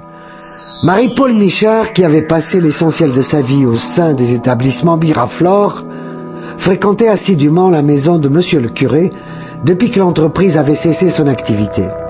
Entrée comme couturière à l'âge de 17 ans, elle avait terminé chef de service deux décennies plus tard. Mais le renvoi fut massif, ne souffrit aucune exception. Sitôt franchi la porte de l'usine, avec pour seul bagage un sac de sport et des toiles de tente Miraflore, que le directeur avait offert à ses salariés pour se débarrasser des stocks, Marie-Paul Michard avait pris conscience que sa suractivité professionnelle lui avait permis, pendant toutes ces années, de combler le gouffre dans lequel avait sombré son existence. Sa vie de famille ne l'avait jamais intéressée. Elle avait connu Patrick Michard à 16 ans, l'avait épousé deux ans plus tard, puis lui avait donné un fils, car enfin il fallait bien en forniquer un. Mais ni Patrick ni Fabius ne lui avaient procuré cette excitation qu'elle avait figée dans le travail. En attendant de retrouver un emploi, Marie-Paul avait décidé de se tourner vers Dieu, ou plutôt vers le père André Raillac, comme ne manquaient pas de le souligner les persifleurs de Villeneuve. Le jeune prêtre avait été missionné dans la paroisse pour y remettre de l'ordre, selon les termes mêmes de l'évêché. Bernard Poisson, son prédécesseur, avait commis quelques impairs et on avait convenu de l'envoyer accomplir ses saloperies dans un village du sud de l'Afrique où nul n'aurait eu vent de ses méfaits. Érudit, bien fait de sa personne et d'un abord assez facile, ce fut plutôt la zizanie que le père Rayak sema auprès de la jante féminine de Villeneuve. C'était à celle qui, la première, parviendrait à gagner ses faveurs. Monsieur le curé était ou trop ingénu ou trop dévot, il ne s'était pas rendu compte du petit manège des villes neuvoises. Rayak aimait bien Marie-Paul Michard, qui consacrait aux tâches paroissiennes beaucoup d'applications. L'agencement de l'église lors des mariages, baptêmes et autres enterrements, la comptabilité, les courses, le prêtre la sollicitait plus qu'à son tour. Elle en redemandait. Seul le catéchisme échappait à son emploi du temps chargé. Marie-Paul s'y connaissait trop peu en écriture sainte pour assumer les enseignements. C'était donc sous la direction de Madame Lagrave, et non sous celle de sa mère, que Fabius s'initiait aux rudiments religieux. Le seul bénéfice qu'il tirait de ces mercredis placés sous l'égide du Très-Haut, c'était les parties de football organisées sur le terrain vague qui juxtait la cure avec l'ensemble de ses collègues de catéchisme. Bien évidemment, personne n'appliquait durant les matchs les préceptes enseignés quelques minutes auparavant par Madame Lagrave. Allez donc tendre votre joue gauche à un type qui vient de vous asséner un coup de coude dans la face alors que vous filiez tout seul vers le but. Il y a péno là, bordel. Voilà, On bah est donc un toujours petit- en compagnie. un petit, oui, un petit extrait de Pas Dieu possible. Donc c'est Louis Rego. Louis Rego, euh, Louis Rego, euh, donc un comédien euh, qui euh, qu'on qu'on connaissait bien. Donc il lit euh, le livre de Sylvain Chantal, Pas Dieu possible. Donc euh, vous pouvez euh, écouter en fait euh, l'ensemble, l'intégralité. Donc c'est par séquence comme ça sur euh, sur euh, internet euh, donc euh, du, du livre. Et puis vous pouvez aussi euh, évidemment euh, lire la Acheter- suite. euh, acheter le livre. euh, voilà. Mais Les, où? Où alors- je peux acheter le livre? un peu partout en fait. Euh, je dirais qu'on a on a vocation à être présent dans toutes les librairies. On n'est pas dans toutes les librairies évidemment, mais on le distribue aujourd'hui en autodiffusion. Mais je suis j'ai un distributeur en fait, euh, un distributeur où on peut l'acheter n'importe où. euh, on faut on peut le commander euh, n'importe dans n'importe quelle librairie. Le distributeur est pas trop gourmand, c'est pas quelqu'un parce qu'il y avait il y a le comptoir des indépendants avant qui a qui est mouru si je dis pas de bêtises. Voilà. Comptoir des indépendants était plutôt concentré sur euh, sur l'édition de bande dessinée avec euh, avec leur principal éditeur qui c'est euh, l'association. Aujourd'hui en fait pour les petits éditeurs c'est difficile de trouver en fait un diffuseur, un distributeur. Euh, je crois que ça suit aussi un, un phénomène hein, qui euh, qui est euh, il y a moins de représentants pour euh, enfin de représentants de commerce pour présenter ces livres-là en librairie. Il y a peut-être moins de librairies, les gens achètent peut-être plus euh, par internet. Euh, bon maintenant on peut le commander par internet, on peut le trouver dans pas mal de librairies, au moins à Rennes et en Bretagne, à Nantes, à Brest, euh, dans quelques librairies sur Paris. Vous assurez un service d'expédition si on tape. Exactement, sans problème. on sur le catalogue, vous voilà. avez un site. Ouais.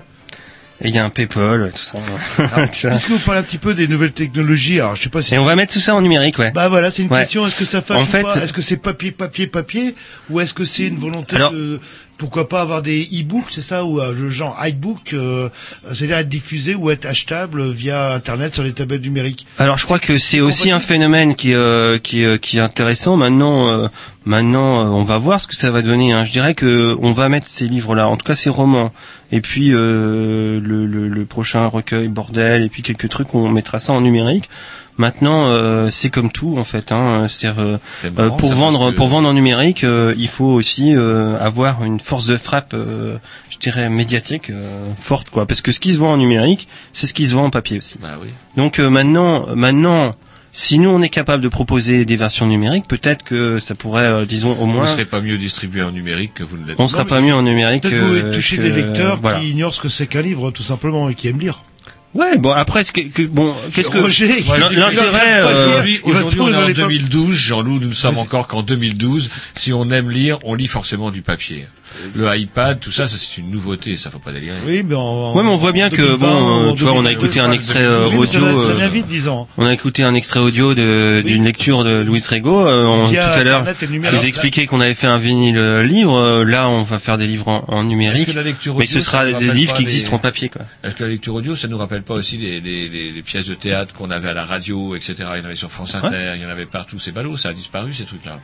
Ben, euh, mais en fait, euh, je pense qu'il y en a encore sur certaines certaines radios. On pourra écouter des pièces de théâtre. Ouais, ouais, ouais. Mais où il y a des, des sketchs très courts là sur France Inter, euh, comment dirais-je, euh, le midi. Ouais. Mais euh, Mais c'est un genre ouais qui était euh, omniprésent il y a 20-30 ans qui a, qui a disparu. Bon bref, pour revenir, Et- euh, vous êtes plutôt du style, bah pourquoi pas, euh, si c'est pas être complémentaire, mais euh, de toute façon le papier sera toujours euh, la base. Ce sera de toute façon toujours une Voilà. version papier et va mieux, euh, Roger. éventuellement Ah une version euh, numérique. Moi, je m'en fous, comme on dirait. Je suis un putain de vieux crabe, mais je sais quand même que euh, lorsque nous n'aurons plus d'électricité, je pourrai quand même lire mon livre, tout si tant est fut qu'il fasse jour. En fait, euh, ce qui, euh, ce qui, ce qui, ce qui est important, c'est d'e- d'expérimenter, d'aller, euh, d'aller rechercher des, des nouvelles façons de, de, de, de, de lire, de publier, de proposer autre chose. C'est ce qu'on fait euh, aussi en proposant des librairies différentes, comme des cafés-librairies, où on peut avoir accès aux livres d'une autre manière, à d'autres moments, euh, avec des sélections et des, euh, des assortiments différents. Parce que c'est vrai Et, qu'on n'a euh, pas beaucoup parlé, mais votre votre acti- votre autre activité, c'est celle donc de tenir euh, un lieu où on peut venir boire, manger aussi. Il me semble qu'on peut manger. Alors dans certains, dans un des lieux, oui. En fait, euh, c'est vrai que moi j'ai plein d'activités, hein, comme euh, comme euh, comme beaucoup de, de Rennais, on est, euh, on fait plein de créations. Maintenant, euh, pour que les, en fait, le projet était un projet un peu singulier, un projet euh, d'économie autour d'un café, librairie, maison d'édition. euh, qui nous a amené aussi à être euh, à être très très curieux, très ouvert sur plein plein de choses qui se passent sur Rennes. Donc on est assez acteur de plein de choses, euh, très engagé puisque bon c'est aussi une des facettes que que que moi je défends depuis euh, pas mal d'années sur Rennes, hein, depuis pratiquement 20 ans où je suis un militant écolo et euh, et voilà. Donc euh, et donc on essaye de, de proposer des nouveaux projets, des choses euh, qui sortent de l'ordinaire, de euh, des nouvelles façons d'aborder euh, la culture, de la curiosité, tout en étant libre et indépendant. C'est-à-dire, euh, c'est-à-dire euh, ne dépendre de personne, de pouvoir faire ce qu'on a envie et puis euh, et puis sans donner des leçons. Hein. L'idée, euh, c'est-à-dire qu'il y a plein de façons de faire. Euh, maintenant, euh, nous on fait à, à notre façon et puis on respecte les gens, on respecte euh, la diversité, on est curieux. Et je crois que c'est d'abord ma principale ligne éditoriale, c'est la curiosité. Et puis essayer d'aller de, de, de ben, des projets complètement atypiques qu'on a fait euh, et qui euh, qui ont le mérite d'exister et qui sont intéressants et qui euh, sans sans la présence de de ce type d'éditeur n'existeraient pas. C'est pour ça que bon vu confronté aux difficultés dans lesquelles euh, nous sommes tous les petits éditeurs euh, et notamment sur Rennes euh, où il y a en fait une dynamique éditoriale très très forte qui est peu connue comme je, je- j'ai déjà dit mais c'est très peu connu. On s'est rassemblé euh, à quelques-uns euh, récemment et on va euh, lancer un collectif d'éditeurs de, Rennes où il y aura donc euh, les éditions Guater, euh, Concerc, mais aussi les éditions de Juillet. hein, que vous connaissez, qui ont fait Rock par exemple, ou des livres photos, l'édition de la rue Nantaise, l'édition Perséide, l'édition de l'œuf, et, pas, et pas mal de projets en fait que qu'on essaye de faire avancer et peut-être collectivement on arrivera, euh, je dirais, à la fois à améliorer peut-être notre euh, notre diffusion, euh, la connaissance que Réduire que- les coûts si vous chopez un imprimeur, etc. Si vous pas- publiez ouais, plus enfin, il y a de tout, on peut, on peut tout imaginer, mais en tout cas, je dirais permettre, euh, permettre à un plus grand public de connaître euh, les publications qui sont, qui, qui émergent de, de, de, de, de cette ville. Et avant de passer la, la parole à Martin et Xavier, euh, euh, j'aime bien parler pognon. Alors sans forcément parler pognon, vous tirez combien d'exemplaires euh, de chaque Alors euh, moi, la base, c'est 500 exemplaires. Hein, pas- donc, euh, veut dire de et de l'offset. combien vous, j'irai pas vous rentabiliser. Si vous rentabilisez, vous to- retombez sur vos pattes. euh, En fait, euh, l'édition est un, c'est assez complexe puisqu'en fait, euh, c'est-à-dire qu'en gros, prenons, euh, il y a un- pas mal de partenaires, notamment donc le partenaire principal pour nous, c'est la librairie, hein, qui euh, donc euh, qui a besoin d'une commission pour vivre, qui est en général autour de 30-35%, parfois un peu plus. Donc qui, euh, donc ça, c'est sur un prix public, admettons 10 euros. Donc euh, en gros, la librairie va prendre euh, 3,50 euros. Mhm. Le l'auteur donc euh, mérite euh, mérite aussi un droit donc euh, qui euh, va euh, qui peut être de 0 à 10% voire plus hein, voire à 15% du donc euh, environ 1 euro quoi. Euh, il va y avoir la partie euh, donc euh, diffusion et distribution alors l'imprimerie fabrication, fabrication qui pèse pour à peu près 2 euros disons une moyenne de 20% euh, c'est une moyenne hein, donc ça peut être de 1 ou à 3 euros euh, et puis donc il y a la partie distribution diffusion Donc la distribution, c'est en fait le, le voyage physique du livre, c'est-à-dire euh, d'un d'un entrepôt ou d'une caisse euh, jusqu'à l'étal d'un libraire ou euh, jusqu'à dans la boîte aux lettres d'une personne. Donc ça, ça coûte de l'argent. Comme la diffusion, c'est-à-dire le faire connaître l'existence de ce livre et le, le faire connaître. Et ça, en gros, ça peut être 2, 2 euros, 3 euros. Donc il reste pas grand-chose pour l'éditeur. C'est vrai qu'il faut vendre en fait une grosse partie du tirage pour que l'éditeur puisse s'en sortir. Bon, euh, C'est quoi, 70% Bon, en fait, ça dépend si on en vend beaucoup en direct ou si on en vend beaucoup euh, par En par librairie. les intermédiaires. Donc, euh, je dirais qu'en gros, effectivement, faut vendre à peu près, euh, allez, les deux tiers du tirage si on veut euh, commencer à, à récupérer les sous Ah ouais, euh, pour pouvoir, gagner, euh, récupérer. ouais, enfin, disons au moins le point mort. Je dirais euh, entre 50% et deux tiers du tirage pour arriver au point mort. Et puis après, ben après, ben ça permet d'investir dans d'autres d'autres projets, de faire d'autres livres. C'est-à-dire 300, quoi, grosso modo. euh, le... Voilà, ouais. Faut qu'on sait- faut, faut Et il y compter a un sur paquet que vous devez refiler à droite à gauche aussi pour alors évidemment, il y a des voilà, il y a une promo euh, faut, qui est euh, importante. Et euh, bon, maintenant effectivement, si on si on, on- si on publie euh, des grosses quantités de livres, ben on abaisse le coût de revient unitaire. Mais euh, je dirais que c'est c'est une complication. Bon, cependant, je dirais qu'un un roman, par exemple, ça va à 500 exemplaires, ça va coûter ouais euh, à peu près 1000 euros à, à imprimer. Donc euh, nous, euh, notre activité aujourd'hui sur l'activité d'édition, je dirais que ce qui nous importe, c'est pas de, de rémunérer quelqu'un euh, particulièrement sur euh, sur nos publications, mais bien de euh, d'arriver déjà à rembourser l'imprimeur et de pouvoir faire d'autres livres et qu'on verra quand on, quand on aura euh, développé un catalogue, si on un catalogue relativement ample et dans les différentes directions dans lesquelles nous sommes partis, euh, si on peut euh, si on peut, euh, je dirais euh, équilibrer et puis euh, voilà et s'autonomiser, je dirais, par rapport aux autres lieux. Je crois qu'on va être amené à, se, se re- à se revoir, en tout cas, Ouais. vu tous les projets, et d'autant que, parce que l'heure tourne, comme dit Jean-Loup, et puis il va falloir qu'on en vienne Ouais, aussi un aux petit peu, éditions laisser un peu de place que- pour, euh, euh, c'est comment le Scaramouche, vous étendez, ça devient un trust, comment dirais-je. euh, En fait, l'idée, euh, c'est pareil, c'est euh, une démarche euh, culturelle à la base, c'est-à-dire que de faire revivre et de faire vivre des lieux en fait euh, qui ont une histoire. Euh, donc c'est le cas pour le papier timbré qui était l'ancien est euh, un bar de la rue de Dinan, donc on a qui était fermé et qu'on a réouvert hein, et qui existe depuis trois ans et qui a une activité euh, assez débordante, je dirais, euh, y compris euh, y compris dans, dans le domaine euh, de temps en temps musical avec les bars en trans, mais aussi plein plein d'activités. Ah, dans le bio aussi, Bah, vous dans le bio, on a une AMAP. euh, là ce soir, on passe des films sur le Chili, euh, sur le mouvement social chilien. Je vous dis, depuis qu'il y a de l'accordéon à Tulle, on va en chier. Il y en a au Et sinon, euh, donc euh, pareil, un autre lieu qui, euh, qui était en perdition, je dirais, euh, qui s'appelle le Scaramouche, qui était un haut lieu de la vie culturelle rennaise.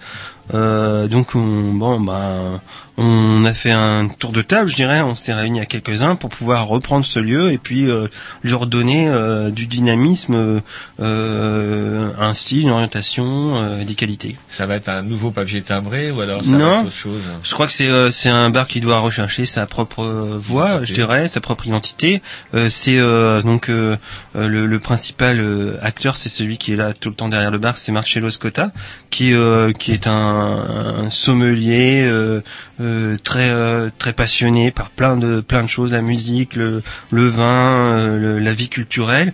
Je crois que ben c'est on est en train de de le façonner en ce moment aujourd'hui, de- d'essayer de, de construire un, nouveau lieu. Il y a plein de projets là. On fait on fait on fait, on organise la- l'inauguration officielle euh, vendredi. euh, vous êtes tous invités, euh, tous les auditeurs là qui écoutent, euh, à partir de 19h30 au Scaramouche. euh, on va essayer de faire plein de choses. On va essayer de, de proposer un petit peu de musique, un petit peu, parce que bon, c'est pas facile aujourd'hui sur Rennes. On voit, on le voit. On pourra en Eh parler oui, plus tard. ça a eu été. Et puis, euh, et puis, ben des euh, des, euh, des expositions, des projections, des débats, euh, des rencontres, et puis surtout simplement le plaisir de se retrouver. Et il y aura euh, un corner pour euh, les éditeurs de Rennes euh, du collectif. euh, euh, comme ça, vous pourrez en plus euh, avoir un nouveau point de vente pour pouvoir euh, vous sustenter avec euh, avec les nourritures terrestres. euh, C'est euh, Vous ne perdez pas le nord, quand même. voilà. Allez, un petit disque, bah, justement, un vrai disque, Un vrai lourd, disque euh, et qui lourd bouffe plein de pétrole et Alors, tout et vous avez tout. vu comment ça marche à peu près Vous avez vu comment ça marche Il y a une espèce de truc Et qu'on vous appelle dans- le bras. Oui. Oui. On soulève Vous le l'avez- bras. vous le On posez le bras, délicatement. et vous le posez Oui. délicatement. Il y a une petite manette pour faire descendre le truc tout doucement. Délicatement, ouais. Ah, bien. Ouais. Et vous poquez tout Et vous ça. avez remarqué qu'il y a différents sillons. Oui. Il y en a qui sont plus larges que les autres. Il y en a qui sont même des micros. Donc une production qu'on peut retrouver aussi euh, sur les bons sites et au papier timbré. Entre autres, c'est parti, on s'écoute ça.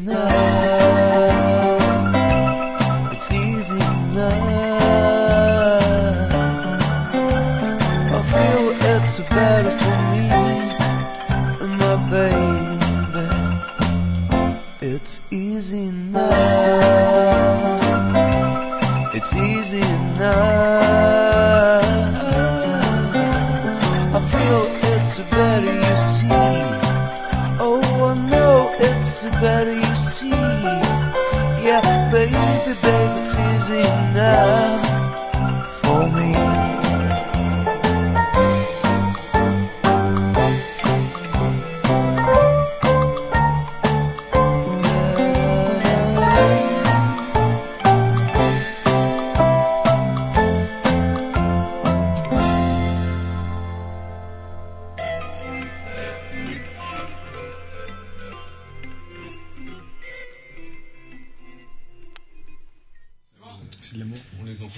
sont complètement perdus parce que sur sur un vinyle, c'est pas marqué hein, le temps qui reste. Euh, Ils sont là en train de surveiller le sillon. Et les gars, il y en a qu'un. ouais, il faut surveiller le sillon. Est-ce que vous saviez qu'il y a quand nous on a commencé, nos techniciens, ils surveillaient le sillon? Eh ouais. On les appelait des sillonneurs. Et les meilleurs techniciens, c'était les meilleurs sillonneurs qu'on appelait même des sillonniers, tellement ils étaient, tellement ils étaient bons. Allez, on va. On va reprendre euh, cette fois-ci, euh, comment dirais-je, juste pour que Jean-Marie nous présente bah, les, les invités suivants, Martin et Xavier, puisque bah, c'est vous qui m'avez dit au téléphone, ah, ça serait bien que euh, tant qu'à faire, euh, je Vous viens, les je, avec des, des représentants, les, les fondateurs même de, des éditions Poncerc. Alors l'avantage euh, de pouvoir avoir euh, créé un lieu comme ça sur Rennes, ça permet de rencontrer plein plein de gens. Et euh, on a eu la chance de, au papier timbré de pouvoir rencontrer euh, Xavier Martin qui, euh, qui au, au, fil d'une d'une réflexion constituaient leur propre maison d'édition. Et je crois que c'est plutôt à eux de présenter un petit peu leur, leur démarche. parce que je vais dire des conneries autrement, mais si, alors- Ouais, voilà. Euh, en fait, euh, c'est un éditeur qui euh, qui, euh, qui qui travaille plus sur, euh, je dirais, sur euh, des essais, hein, essais, euh, pamphlets, euh, pour l'instant. Et apparemment, vous êtes euh, moins mégalo que Jean-Marie, qui lui a, a carrément édi- édition Guater, et vous, Ouais. c'est euh, pas édition Martin et Xavier, c'est les- c'est quelles éditions euh Non mais mais c'est parce qu'on Poncerc. s'appelle Martin et Xavier Poncerc. Ah, c'est pour ça. Non, c'est vrai, c'est pour ça Non, c'est pas vrai. Alors pourquoi Poncerc Mais nous, on est, on est dans un petit bled qui s'appelle Concert, que tout le monde connaît. Oui. Je, vois très je bien connais sur pas. le Google Maps. euh, C'est où C'est où ça, Poncerc C'est dans le Limousin, non Ouais, c'est là où, où, euh, Mélenchon a dû faire, euh, je sais plus combien, euh, je crois 93%. Oh. Ouais. Euh, donc une ville sont maison d'édition mélanchoniste en fait. Ah, subventionné par le Front de Quand gauche, même c'est pas. ça. Qu'est-ce que vous ficiez là pour Cercle non, mais il y a pas beaucoup d'habitants à Poncerc, faut pas, faut, non, mais c'est pas non plus une, c'est un petit village, quoi. c'est chouette. Ouais. C'est. Comment c'est, euh, vous êtes euh, venu cette idée justement de vous lancer dans l'édition? Bon, en gros, euh, il y a des textes à défendre. hein. Il y, a- il y a plein de textes qui circulent euh, partout. Sauf que il y a, il y a parfois les lecteurs ne les trouvent pas parce qu'ils circulent dans des endroits parfois qui sont pas euh, hyper, euh, comment dire, euh, fréquentés. Mhm. Et donc c'est dommage quand même qu'un certain nombre de textes euh, ne trouvent pas leur destinataire. Et euh, donc on publie notamment des, des pamphlets euh, et on et c'est que voilà quoi, c'est euh, on fait ça aussi pour qu'ils trouvent leur leur lecteur. Alors, Voilà, on, on- on était tombé sur ce texte qui s'appelle Lettre à Polutin et qui est, si on, qui, si on veut, est à la fois une, une, une déclaration d'amour et une déclaration de haine. euh, Oui, vous faites euh, comme toujours, le super comme toujours, hein, parce que l'un de ne va jamais sans l'autre. Voilà, vis-à-vis de Vie Ouest en France. Racontez-nous alors ce que c'est que cette lettre à Monsieur Polutin, c'est ça? Parce que comment vous nous l'aviez envoyée, elle nous a été chippée, elle ne nous est jamais parvenue. Mais moi je crois pas que c'est le hasard en fait. hein. C'est-à-dire qu'il y a un certain nombre de personnes dans cette ville de Rennes qui qui font en sorte que cette lettre euh, ne circule pas quoi. Et euh, je sais pas, euh, peut-être que, parce que nous on vous l'a et alors vous nous dites vous l'avez pas reçu. Moi je dis mais Ouest France c'est beaucoup lu. euh, ils ont bras région. West France hein. Ah, ah. Et peut-être même ici il y a des gens qui travaillent plus ou moins pour West France et qui vous l'ont chippé. Hein. Il faut pas être parano à l'intérieur du complot, on sait que c'est mais quand même quoi. Vous allez nous aider à pas être parano. François Régis a le bras long, tout le monde le sait. Et donc on parlait tout à l'heure des duos comiques là quand donc pendant votre revue de presse, ben nous on a un peu l'impression que euh, l'équivalent comique euh, au niveau régional, ben c'est quand même euh, les hutins un peu qui euh, qui l'incarnent. Les hutins Hein, des grès. les hutins des grès du loup. Euh, et puis donc ben, bien évidemment il y a Paul Hutin qui est le père fondateur, euh, tout ça. Et puis Du il y a- journal Ouest France, du journal Ouest ici, mais France, le fondateur le fondateur du journal l'Ouest éclair. Enfin, il a repris le journal l'Ouest éclair. Mais je sais, je sais pas si on, peut vraiment parler de cette histoire de l'Ouest éclair. on peut. vous êtes là pour Et ça. c'est pas clair, ouais, c'est clair. Bah oui, c'est pour ça. C'est que dans nous, ce texte nous intéressait, c'est qu'en gros, dans le texte, il est évoqué un peu le passé euh, trouble de l'Ouest éclair, quoi. C'est-à-dire le journal hyper collabo. Et en gros, Non, le. ah bah Jean-Loup, si tu trouves pas ça hyper collabo, euh, t'es bien le seul. Hein. Non, mais. Ah bah quand même. J'ironise, j'ironise. Mais je te, mais je te, je réponds. quoi. Non, mais. Ah, on est à un niveau 2 d'ironie là. Attention, ça va devenir difficile. Alors, donc, euh, La Bretagne en termes de collaboration n'est pas claire du tout. du Surtout- tout. surtout, On va euh, pas parler des et compagnie. C'est un autre sujet, mais je vous laisse poursuivre. mais le- comment dirais-je ouais, Reprenez donc avec le camarade Polutin, donc du coup. Donc en gros, il appartient, euh, il s'est marié à la, à la famille euh, Degré du Loup. Quoi. Lui, il arrive de l'est, il arrive, il fait un mariage, euh, voilà, qui lui permet de s'insérer dans l'Ouest éclair. Et en gros, l'Ouest éclair euh, pendant les, pendant la, la- la collaboration, en disant c'est un des journaux les plus collabos euh, de France. C'est vrai que Polutin, euh, lui, part à la campagne. On va pas lui mettre non plus tout sur le dos. Il part à la campagne. Il revient de temps en temps à rue du Prébeauté pour quand même euh, saluer les copains, parce que bon, c'est quand même pour pas se fâcher pour si peu. Hein. Comme dirait Polutin. Et quel statut il a? Il est le patron du, du journal? Lui, lui, il- quand, la, quand, la- quand les Allemands arrivent en France, lui il quitte le journal L'Ouest éclair. D'accord. Sauf que il arrive à, à- à- à reprendre le journal à, à la Libération et les résistants, eux, ils disent c'est pas possible que le journal reste dans les mains de la même famille. Mais Polutin, c'est vrai que c'est un, un- il est doué quoi. Il joue un peu les résistants. Euh, après, juste après la Libération, il écrit des éditos, mais on a l'impression que c'est qu'il a fait le maquis pendant euh, des années quoi. C'est-à-dire il faut châtier, il faut épurer. Un, un genre de poissonnard, euh, si vous avez lu, enfin, au bon bord, euh, le, Des gens du tour. ouais, le, le commerçant qui finalement passe pour un résistant de la, en ayant profité du système. Bah, il y a un peu de 80 ça. Il y a un peu de ça et et, euh, et après moi je pense qu'on peut dire que voilà que le journal malgré tout est resté de toute façon de manière générale à la solde des euh, voilà de Ouais, il y a qu'à lire les éditoriaux de François Régis maintenant, Alors, hein, parce que Régis, voilà, parce qu'on a par pas. rapport à Polutin Alors c'est le fils, c'est le fils. Je croyais qu'il était mort. Il est toujours vivant. Il a quel François, âge alors François Régis, non c'est l'ironie ou Non, non, mais là, c'est pas l'ironie, c'est la naïveté, euh, honnêtement. non il est, il est, il est, il va- il est en, très bonne forme et on espère qu'il va quand même continuer à nous écrire des éditos comme il l'a fait encore lundi On, parce on a- que- on a- on est en rapport quel- avec, on est en rapport avec les médecins de Pontchaillou, du service de réanimation, et il n'y a pas de problème là pour le moment, il tient bon. hein. Voilà. Euh, je crois que le rythme cardiaque est à peu près. euh, voilà les neurones sont à peu ça- près connectés Ça tient à peu près. Je voudrais revenir au pamphlet. Je voudrais revenir à- à- au pamphlet. Après, qu'on on parle- parlera de, ouais, des éditos. de lundi Euh, l'édito de lundi, ouais, bon, par- parlons de l'édito de François Régis. C'est vrai qu'il est euh, balèze. il est drôle hein Au revoir, monsieur le président. Excellent. La majorité des Français n'a pas renouvelé le mandat qu'elle vous avait confié voici cinq ans. La crise est passée par là. Donc, d'ailleurs, c'est pas la faute à Sarko, c'est la faute à la crise. Ouais. Pourtant, vous y aviez fait face avec énergie et compétence, reconnue par tous. Alors, ce que j'aime bien, c'est la façon qu'il a de nous englober pendant le tous. Moi, je suis désolé, je n'ai jamais reconnu ni énergie ni compétence. Énervement, certes, mais compétence, jamais. Sans doute des erreurs ont été commises, ah quand même, au cours de ces cinq dernières années. Mais aussi des réformes essentielles ont été entreprises et réussies. Bah ouais, comme par exemple, la, comme par La- exemple, les retraites. la, la réforme des retraites qui fait gagner des sous à Monsieur François Régis. Elles porteront leurs fruits dans l'avenir. Bah ouais. Nous savons depuis longtemps que les réformateurs prennent des risques et qu'il est plus facile pour un responsable politique de ne pas modifier les habitudes et les routines endormantes. Ça, c'est déjà un pic pour le nouveau président, ça.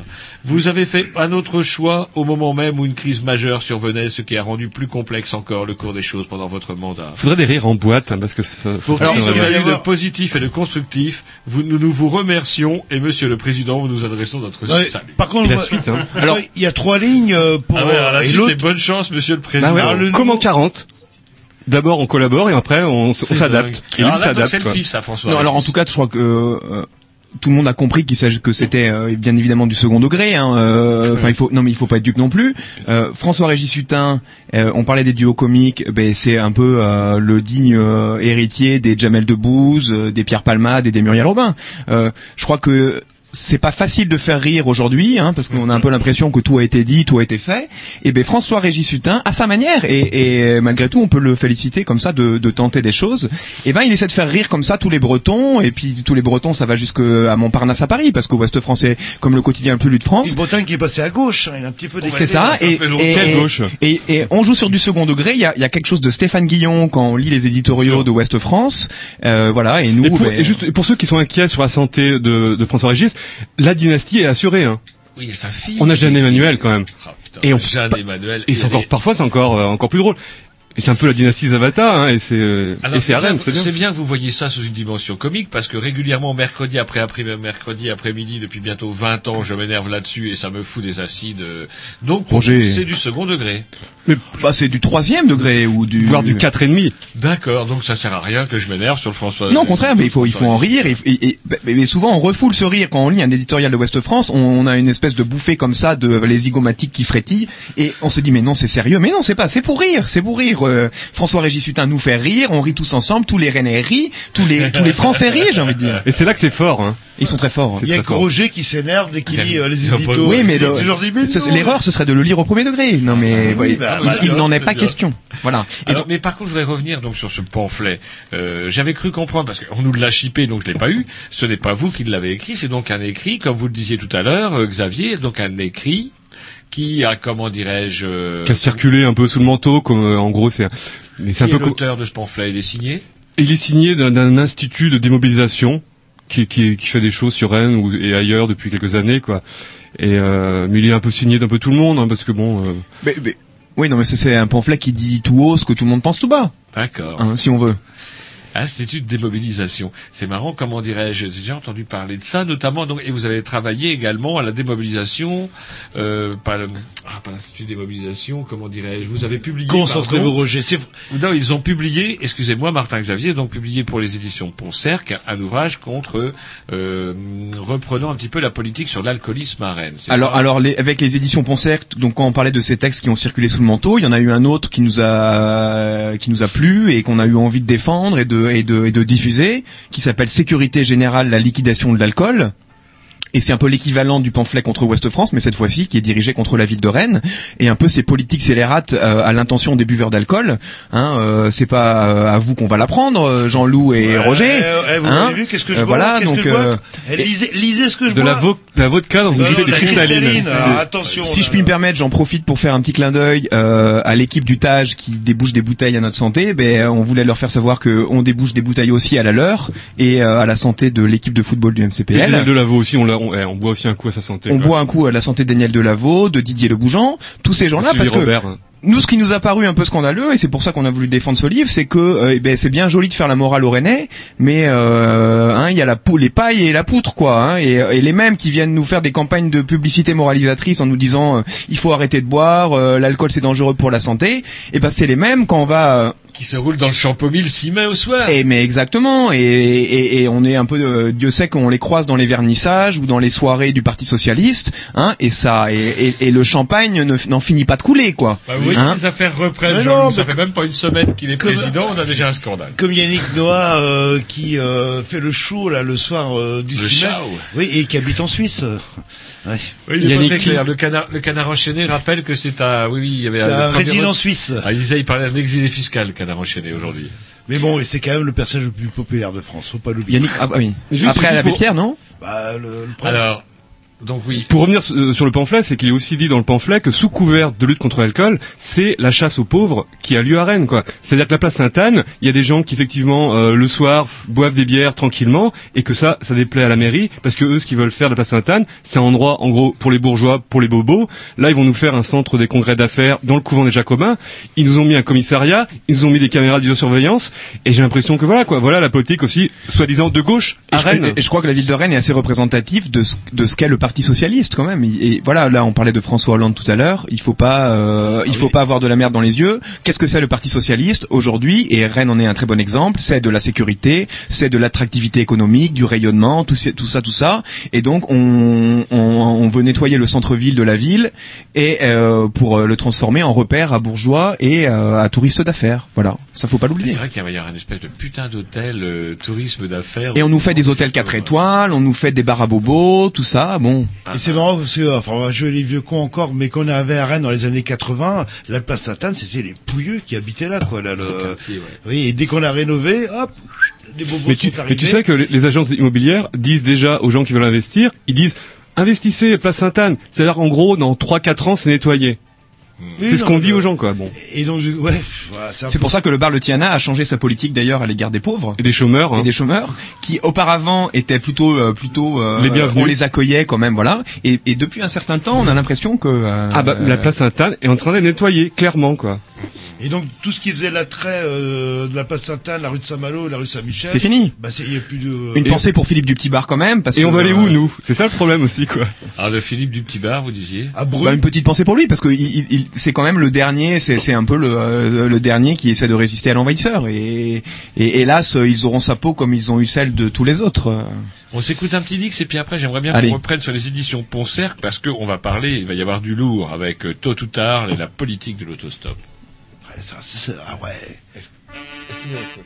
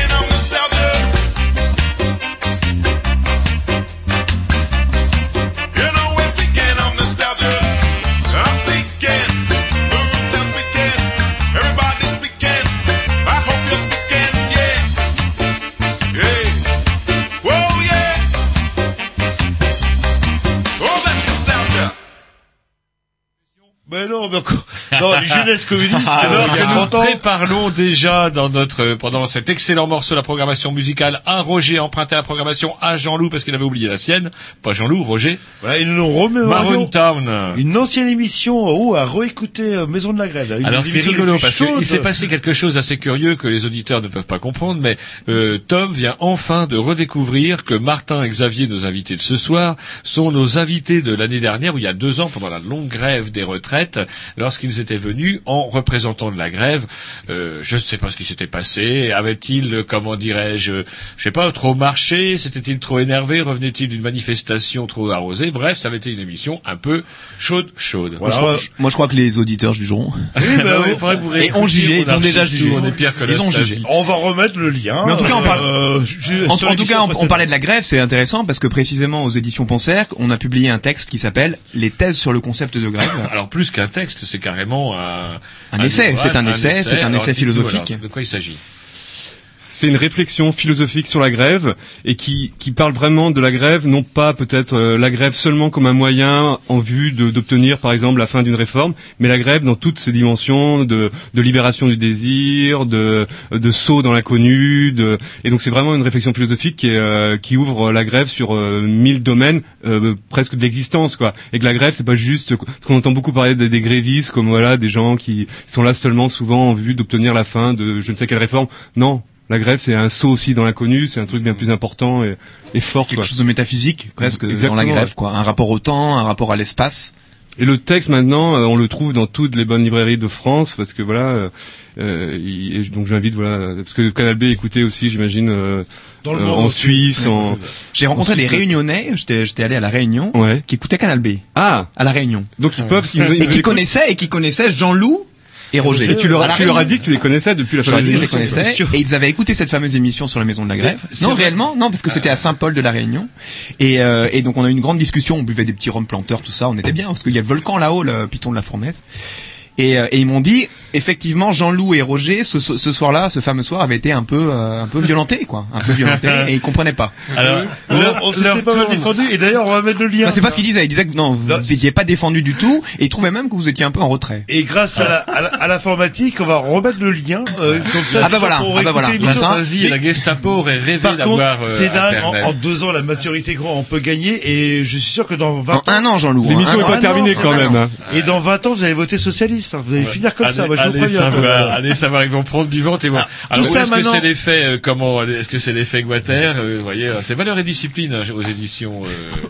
Alors, je voudrais quand même qu'on parle Ouais, parce que l'heure si, tourne et ça serait dommage de ne pas parler de tôt ou tard la politique de l'autostop. Alors, plus rien à voir avec ces thèses sur le concept de la grève. Expliquez-nous. Alors là, par contre, ce n'est plus comment euh, signé par l'Institut des mobilisations. Il est signé par deux auteurs, Hervé Descodin et Fabien Revard.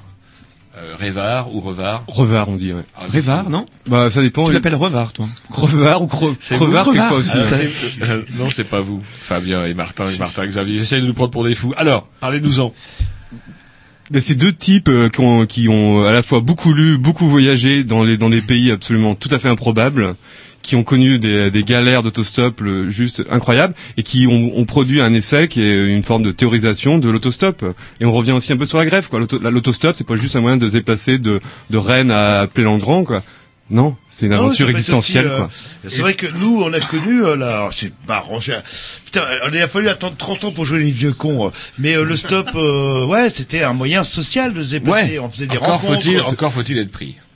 Et Non, là, moi, en ce qui me concerne, je n'étais Alors jamais voilà, pris. hors micro, hors micro, Roger nous nous avouait qu'il était rarement pris en autostop. C'est vrai. Mais je pense que ben, ce livre euh, est fait pour vous, Roger, parce que vous allez peut-être que vous ne connaissiez pas les bonnes astuces, les bonnes techniques. hein.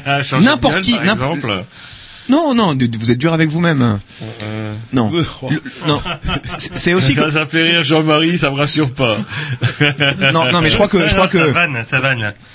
à la fois on peut faire de l'autostop comme ça, euh, en- euh, juste pour le plaisir, on se met au bout de la au bout de la rue et on, on met son pouce. Mais l'autostop, il y a des moyens un peu scientifiques si on veut pour pour que ça fonctionne et pour qu'on aille le plus loin possible. Et si on veut faire quatre fois le tour de la planète, on arrivera à le faire. Il faut simplement suivre un certain nombre de recettes, un certain nombre de techniques. Et je crois que Fabien Revard et Hervé Descodin dans ce livre, et ben c'est ces techniques-là qu'ils présentent.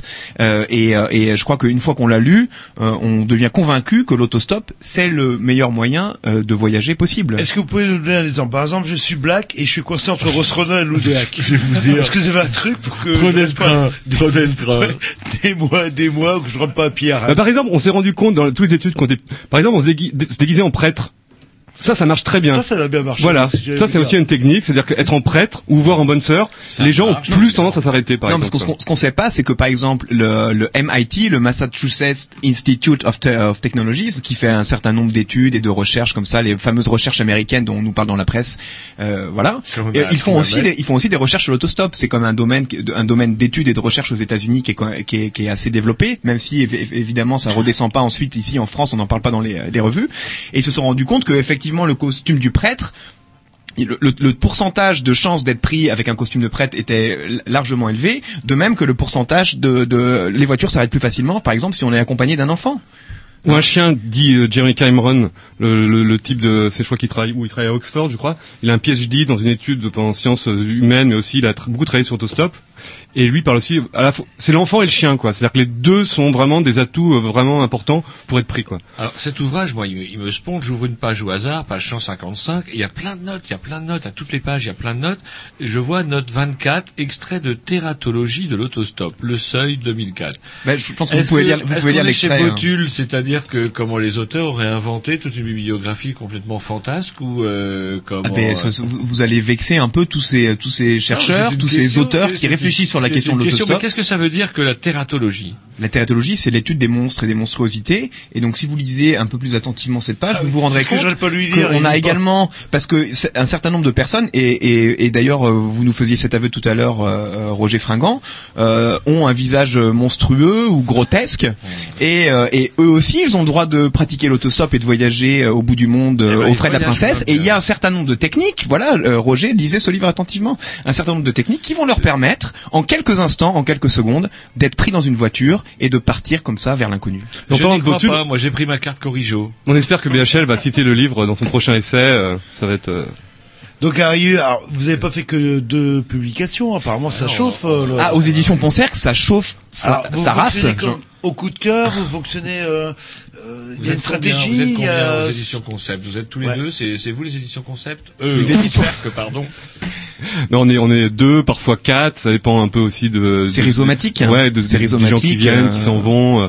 C'est un peu un corps sans organe, le- les éditions Poncerc. euh, voilà, il y a des rhizomes qui, comme ça, qui bourgeonnent euh, Voilà. euh, d'un plan de consistance à l'autre. Et Quel voilà. tirage Parce que ça coûte quand même un petit peu de sous. Alors c'est con parce que les auditeurs les voient pas, mais ce sont des très beaux livres. Donc euh, jaquette très bon blanche, marché. euh, très classique, euh, Poncerc. Non, très classe, classe, très classe, pas classique, Ah ouais, très ça- classe. Ah ouais, c'est classieux. Non, on a Tôt ou tard, que- politique de l'autostop. Ça, hein, ça hein, jette. ça rigole en pas. blanc virginal. Combien ça coûte un ouvrage comme ça? Ben, ça dépend. euh, Il y a les, petits, par exemple, ils sont à 2,50€ des pamphlets.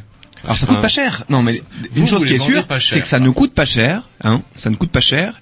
Et, euh, et c'est vraiment un investissement. Enfin, il y a un retour sur, sur investissement quand on achète un livre des éditions Poncerc qui, euh, non, qui Et vaut bien bien, une action Eurotunnel. Et bien sûr, sans être public. Hein. Sans être public, bien entendu. Même si on a été défendu un peu par Alain Cocard euh, de la ville de Rennes, mais les autres élus ont été clairs. On ne donnera pas de subvention à ces gens. On voudrait d'ailleurs passer un petit message à Nathalie Perret et à Sylvie Robert. Voilà. Voilà, donc il y a une, la commission euh, Sylvie de... Robert, c'est lui quelque chose. Ça devait être la ministre de la Culture de Martine Aubry, mais bon. euh, L'inamovible euh, délégué, L'ina- l'inamovible euh, C'est ça, hein, bon. socialiste. Hein, quand on y est, on y reste. Et on en Ouais, bouge ouais. plus. Alors, il y a le code barre. Qu'est-ce que ça veut dire un code barre d'ailleurs? Vous êtes, vous êtes distribué ou quoi? Ah bah oui. Bah, oui, tant qu'à faire. Tant ah, faire, les éditions ouais. Poncerc, donc les livres des éditions Poncerc sont vendus en librairie. Ils sont vendus sur internet, ils sont vendus un peu partout. Ils sont et on peut aussi les lire euh, sur le site des éditions Poncerc, que voilà, nous le copyright et tout ça, si les gens veulent euh, aller sur le site, ils peuvent le lire euh, hein. Bien sûr. Tiens, j'étais à la Réunion là, et il y a un type qui lisait des livres de la des éditions Poncerc. Sur Internet. Hein. Sur Internet. Bah, donc c'était à Saint-Paul de la Réunion. Ouais. Il y a un, volcan euh, et tout. Et, ils, connaissaient euh, les livres des éditions Panthère. Et ils aimaient bien sûr. Ah ils aimaient beaucoup. Ouais. Ils aimaient. Ils regrettaient que les Grignoux, les Grignoux n'en aient jamais parlé. C'est dans le centre. Bah, on les livres. C'est dans euh, le centre du volcan. C'est autour. C'est autour du volcan. Ah ça va. Parce que dans le centre ça m'aurait inquiété là. Ah bah oui parce qu'ils se seraient brûlé les fesses. Les gens là ils sont drôles comme on dit vers chez nous là. Qu'est-ce qu'on fait? On se met un petit disque? Sur oh, bah, C'est hein. quand même dommage de finir par un disque alors qu'on peut continuer cette ouais, conversation. Bah, alors, il justement, deux minutes. On, on peut petit parler des que... projets. Donc voilà, Parce qu'on voulait reparler avec Jean-Marie, peut-être de ce collectif. Vous vous rejoignez Jean-Marie avec dans le collectif. C'est ça. Donc, on se euh, rejoint euh, mutuellement. Mutuellement, Mutuellement, il y a une réunion qui doit avoir lieu euh, dans une ou deux semaines. Il n'y a pas encore de nom, il n'y a pas encore, mais voilà, c'est lancé et ça va, ça, ça va bien fonctionner. Hein. Ah, parce que donc euh, voilà, on, expose euh, une, certaine diversité. Il y a plein plein d'autres euh, éditeurs sur super intéressants. Euh, édition La Rue Nantaise, édition de Juillet, euh, l'œuf qui fait de la BD euh, super intéressante, super ouais, passionnante. dans la personne de Mondragor. Voilà, et, puis il y a plein de, il se passe plein de choses et et ça c'est une c'est une dynamique aussi dans le débat. Alors moi, ça me faisait penser au morceau d'Edouard Nénez et ses détracteurs Ouest France. Bah, ils avaient fait ça avant un vieux groupe à des côtes d'armor. Hein, France Culture et cramé. Culture. Non, c'était ouais, euh, les France Culture aussi cramé, qui est euh, devenu après, euh, ouais, ouais, donc, euh, leur, une de leurs tubes, c'était Ouest France. Vous savez, j'ai le morceau en plus, hein, je pourrais vous le, avec ah, une Alors ça, Jean-Loup, si tu pouvais nous passer le euh, morceau. on n'a pas temps. On va trouver, on va trouver, on va trouver, on va trouver. J'avais deux, trois minutes, le morceau n'est pas long, donc on peut peut-être gratter. Ah et avec une reprise de Wannabe Your Dog, qui s'est transformée. Et peut-être, et peut-être que pendant que le morceau passe, on pourra tous lire ensemble la lettre à Paul Lutin euh, hein, ça pourrait faire une sorte de, d'action radiophonique. Non, ça ferait une action radiophonique. Euh, ben on la mettrait. Euh, hein Non, mais on a encore le temps. Bah, il nous reste non, deux petites minutes. On, rend l'antenne à, ah 22h. Et, vous, avez vu l'émission qui nous suit. Non mais parce que les gens du... pas des rôles. Non mais hein. les, copains du Taj ont pas encore ont pas encore fini leur bouteille. Un autre bouquin on, peut, peut pas les parler, c'est les yeux de Deep euh, euh, sur Google qui est super intéressant. Ouais. Euh, ah, ça c'est super intéressant parce qu'aujourd'hui on est dans un phénomène. Il y a beaucoup euh, d'articles qui paraissent en ce moment là-dessus. À ce moment ce que je propose au Grignou c'est de nous réinviter à une prochaine émission. Ah bah ça c'est peut le faire parce hein que c'est vrai que on parlerait comme ça des yeux de Deep parce que je pense que c'est un livre qui à lui tout seul mériterait au moins facilement deux heures d'antenne. Mais en une minute c'est quoi les yeux de Deep alors Les yeux de Une oh. petite minute parce que là, Xavier Poncerc. En gros, vous savez maintenant, maintenant qu'avec les, avec le, Google, c'est-à-dire qu'on prend une photo, je prends une photo de Jean-Loup, je sais pas qui c'est Jean-Loup, je mets ça sur Google, et il me dit c'est Jean-Loup quoi. Et ça c'est un truc très récent et euh, et qu'en gros c'est comment euh, c'est le rapport entre connaissance, euh, vision, c'est un peu théorisé dans ce dans ce livre là, mais qu'en gros depuis quelques temps, il y a beaucoup de livres qui sortent là-dessus et en gros ça va un peu révolutionner nos vies.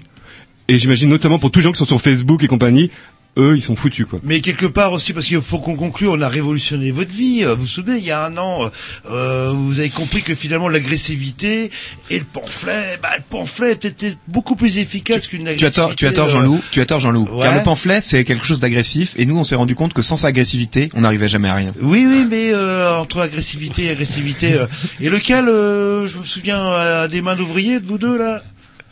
Bon, c'est Xavier. Allez, c'est Xavier Poncière, bravo. Qui aura le mot de la fin ce soir. Est-ce qu'on a trouvé Ouais, regarde, Julien. On, va retrouver le lien. Euh, Edouard sur l'émission. Très très on bien. Edouard Nénès, c'est parti. C'est Allegri New. Retour sur Canal B. On est tous ensemble et c'est parti pour un tour. Et Jean-Loup et Roger et Xavier et Jean-Marie et Martin, on était tous ensemble sur Canal B ce soir à 22 h Vous êtes sur Canal B. Il est 22 h Vous êtes bien à Rennes et c'est parti pour un tour. On ne s'arrête pas. Il y a une émission ensuite. Euh, oui, ils, ils sont méchants. Ils, ils sont méchants, ils sont agressifs, ils sont agressifs. Et, Ils sont agressifs, ils, sont agressifs. Jean-Loup, et, et l'agressivité, un coup tu te dis c'est bien, un coup tu te dis c'est mal, mais ils sont agressifs et on les écoute sur Canal B. Il est 22h. Allez, vous êtes bien avec Jean-Loup, vous êtes bien avec Roger, vous êtes bien avec Jean-Marc, vous êtes bien avec Martin Xavier, vous êtes bien avec les éditions Concert, les éditions Concert et les éditions Et c'est parti, et c'est parti, on ne s'arrête pas.